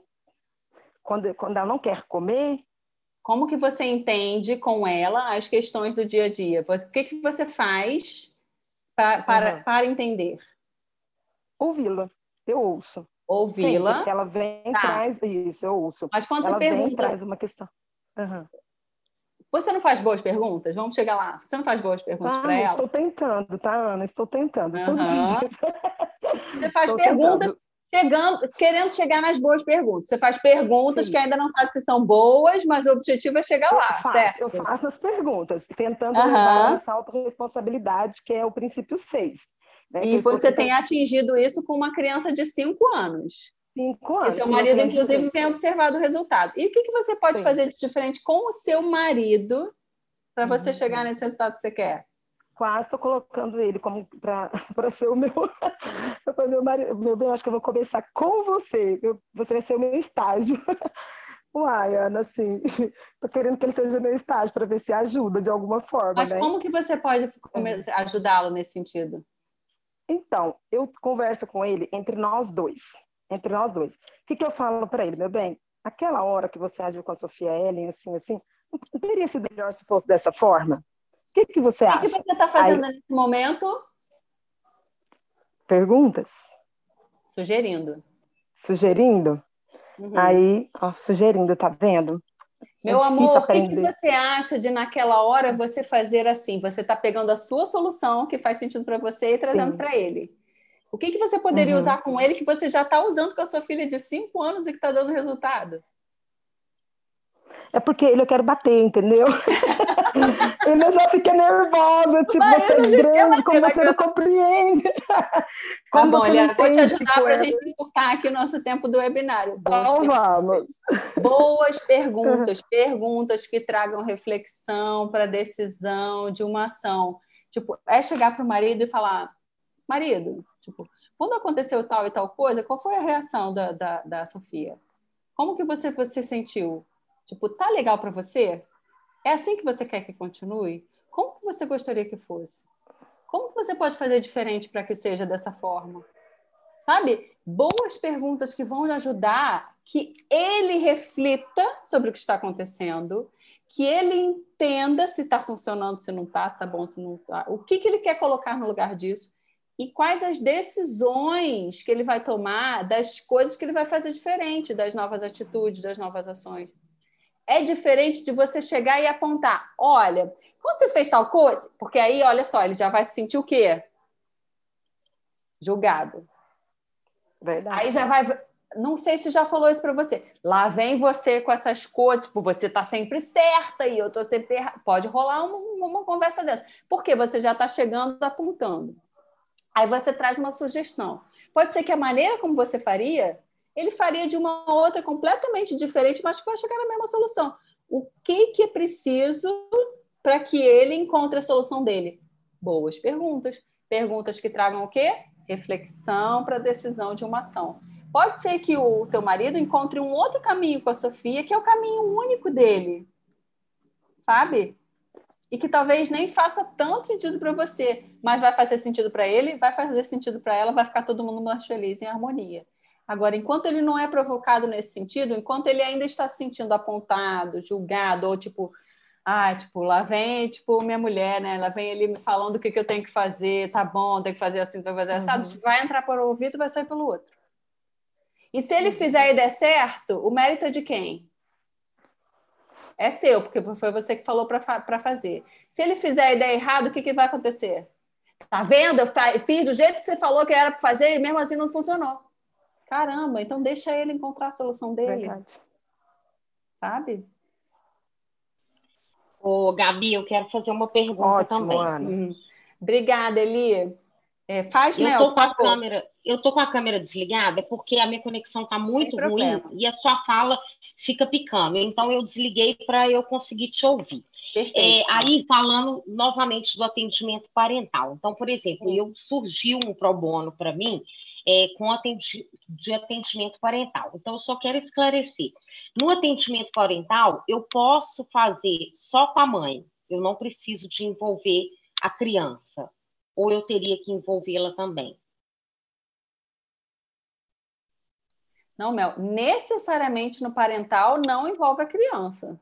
Ok. Quando estamos isso. falando do parental, estamos falando dos pais, cuidadores, isso, responsáveis pela criança. Eles, Ok, ok. E aí ela trouxe um, um objetivo dela, né? Porque aí o objetivo é dela e ela que vai ajudar ali a criança a, a trabalhar isso, que é briga entre irmãos. E isso é possível de se trabalhar dentro do Kids Coach, certo? Certo. Ok, Certíssimo. tá bom. Ok. Tá? Era, era essa a minha dúvida. Beleza, obrigada. obrigada. Voltando a responder aqui, quando, quando a, se não me engano, foi a Jaque que me perguntou assim: ah, objetivos de parental e familiar. E aí que eu peguei, ela falou assim: ok, me fala aí o que, que você acha que não é para a gente entender, e a gente já entendeu. Pessoal, o que, que tratamos no parental e no familiar? A maioria do que é, vem, e assim, eu posso dizer que é, ainda não eu não consigo parar e pensar em um objetivo que não tivesse listado já aqui na apostila. Quais objetivos que nós traçamos? Os 12 comportamentos que estão listados aqui no módulo 2, as seis situações infantis que estão listadas no módulo 2, as situações que estão que, que, aparecem no módulo 6 também, questão de relacionamento com os colegas, enfim. É, eu acho que um dia eu já vou fazer isso, fazer uma lista de todos os objetivos dos, dos processos que eu atendi, para ver se tem alguma coisa que não tem encaixado, porque, assim, de fato, eu não lembro se tu não tivesse encontrado a solução aqui, porque, gente, eu continuo consultando essa apostila, eu continuo estudando, eu continuo aprendendo junto com vocês. É, ainda tem coisas que talvez não esteja aí. Oi? Eu, eu tenho um objetivo que talvez não esteja aí. É, e eu também não sei se ele seria é, caso do, do, do, coach, né?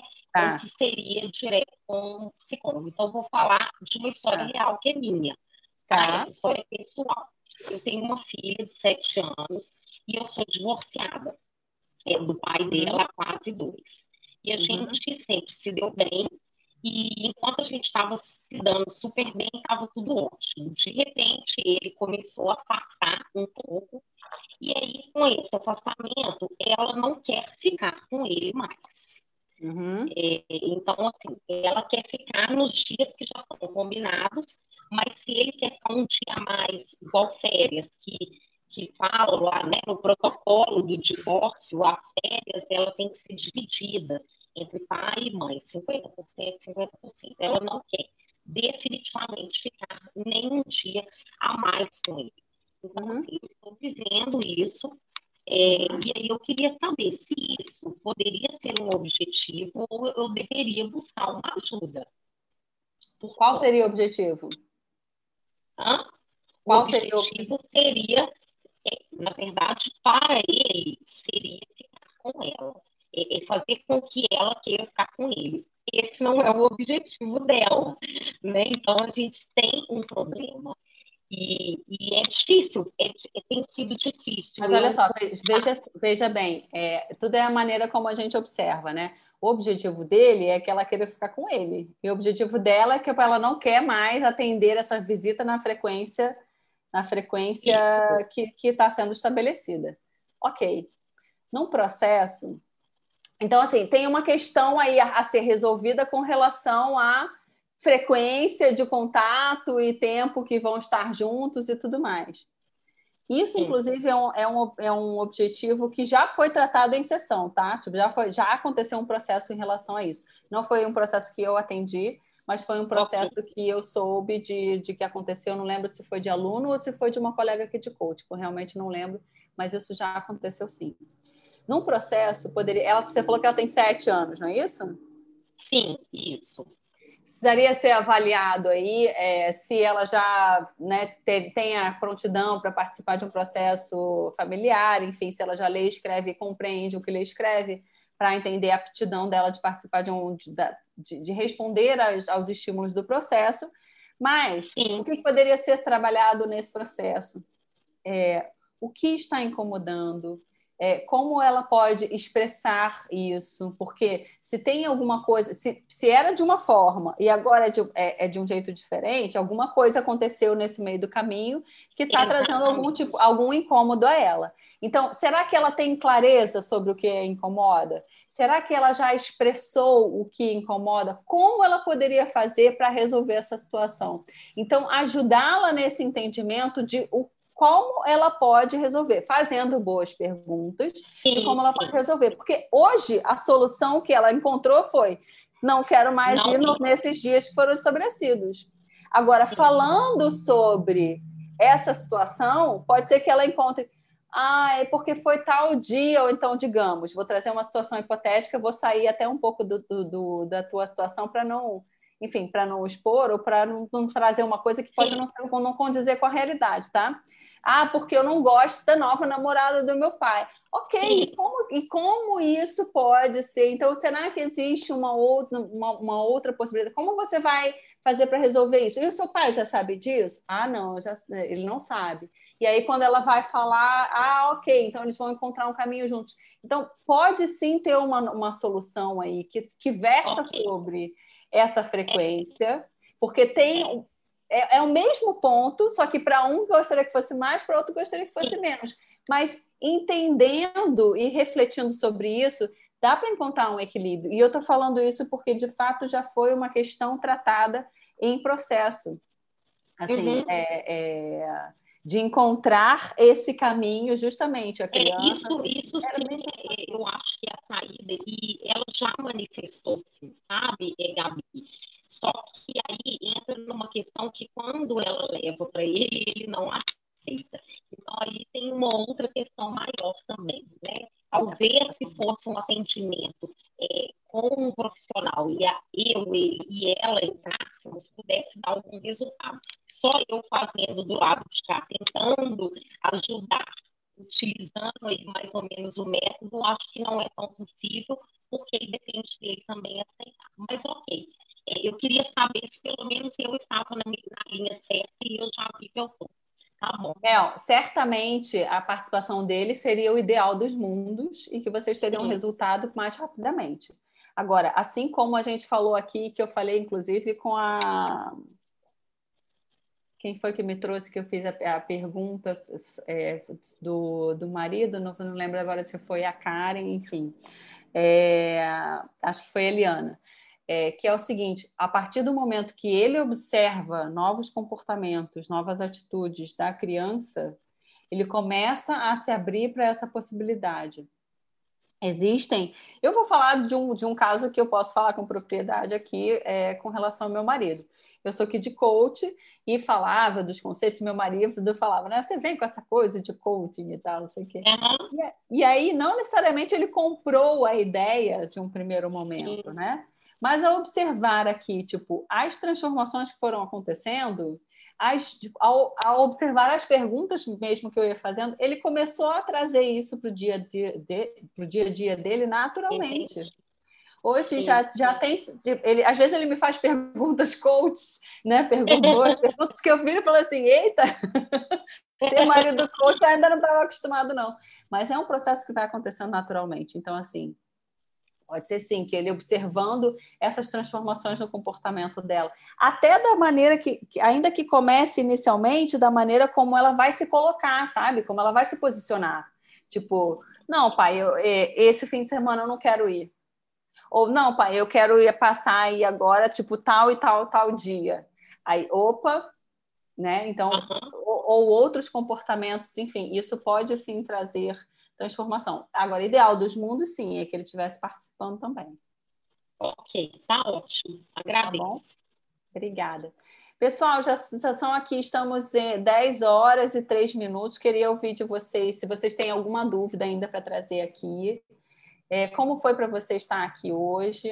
Fiquem à vontade para trazer no chat. Eu sei que nessa hora, né, às vezes tem algumas possibilidades, algumas coisas estão acontecendo dentro de casa que a gente não consegue abrir a câmera. É, então, fiquem à vontade para abrir a câmera e abrir o microfone, ou para colocar no chat, se tiver alguma dúvida. E caso não tenha nenhuma dúvida, eu queria que vocês dissessem assim: por que valeu a pena estar aqui hoje? Qual, que diferença que fez na, na, no entendimento de vocês, na vida? Muita dúvida tirada, legal, obrigada, Mel. É, Janine, Eliana, Tami, que já fechou. Ah, então. É, super valeu a pena, né? Porque assim, todas as vezes que eu estou participando, eu coloco a fralda. Muito bom. Ah, travou aqui para mim. Será que eu que travei? Travou aí para vocês também? Travou, né? Sim. Mas Eli, que... tinha Oi. travado aqui para gente. A gente não conseguiu te ouvir. Você falou assim: toda vez que eu venho aqui, eu coloco a fralda. Aí a gente parou de te ouvir. Bem na fralda. É. Mas porque a Daisy fez um comentário um dia que entre vocês, vocês falam assim. Conheço bem. Se você não se sente preparado, não tem problema fralda e vai, não é assim? Tá com medo, daí, vai com medo mesmo, é, coloca a fralda eu fico muito tranquilizada quando eu ouço isso. Agora eu estou perceber. Era se sentir. Ele está travando de novo. Eu nunca estava capacitado o suficiente. Que horror. É porque Ó, vai dar certo. Seguinte, Agora melhorou? Eu queria muito te ver, mas se você melhorou? fechar a câmera, pode hum. ficar melhor da gente te ouvir. Então vamos lá. Pronto. Ai, será que melhorou? Eu acho que tá. sim. Repete, então, por favor. Você é, falou da Daisy, que a Daisy uma das... Uhum. É, e uma das crenças que eu tinha era nunca se sentir capacitada para exercer alguma função, ah. né? E eu sempre buscando especializações, especializações. E hoje eu não terminei esse curso, eu já estou com desejo de estar exercendo. Eu, eu penso assim, eu vou errar, igual você falou, vocês vão errar, né? Então eu, hoje eu já me Ah, tá travando de novo. Passar por essa experiência que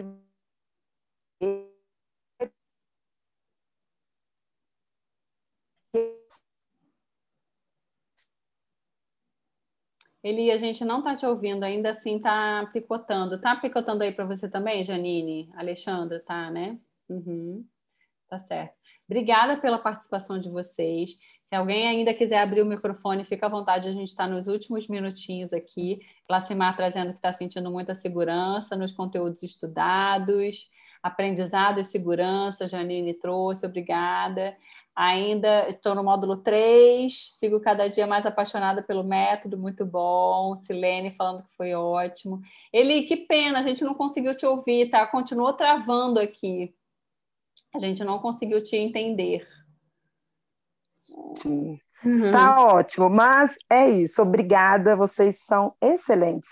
Ah, Estou que aprendendo bom. Somos muito. todos, somos todos. E assim, vamos embora levar essa transformação. E eu acredito que nós estamos no caminho certo. Hoje eu tenho convicção do que eu estou fazendo, cheio de expectativas e tenho assim é, aprendido muito como pessoa. Né? E eu acredito que a transformação de verdade começa em nós. Então, assim, super satisfeita, super mesmo. Tá? Obrigada. Obrigada, obrigada por compartilhar, Eli. Gente, muito obrigada. Muito... E é isso mesmo que ele falou: é uma transformação que começa na gente.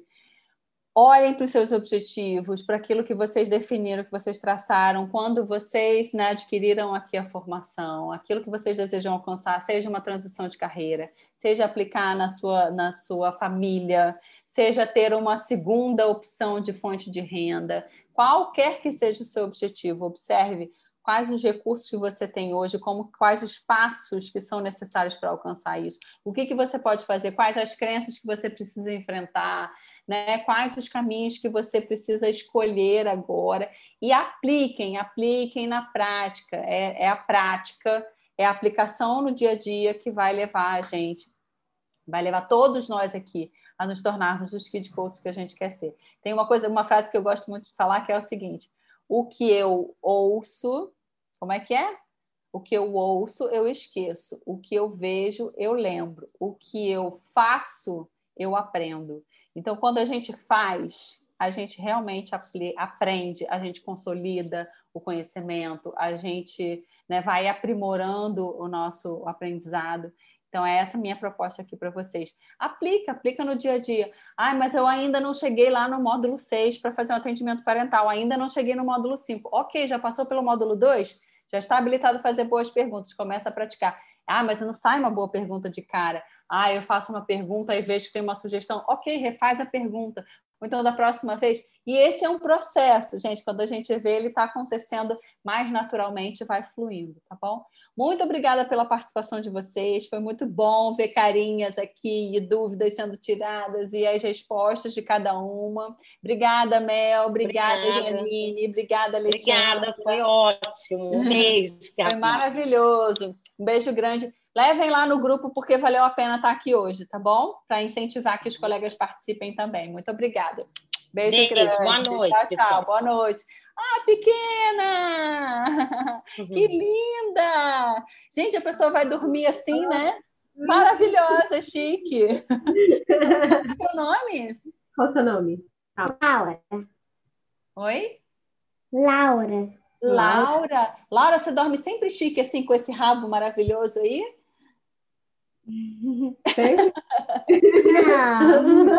Gata, parabéns, muito linda.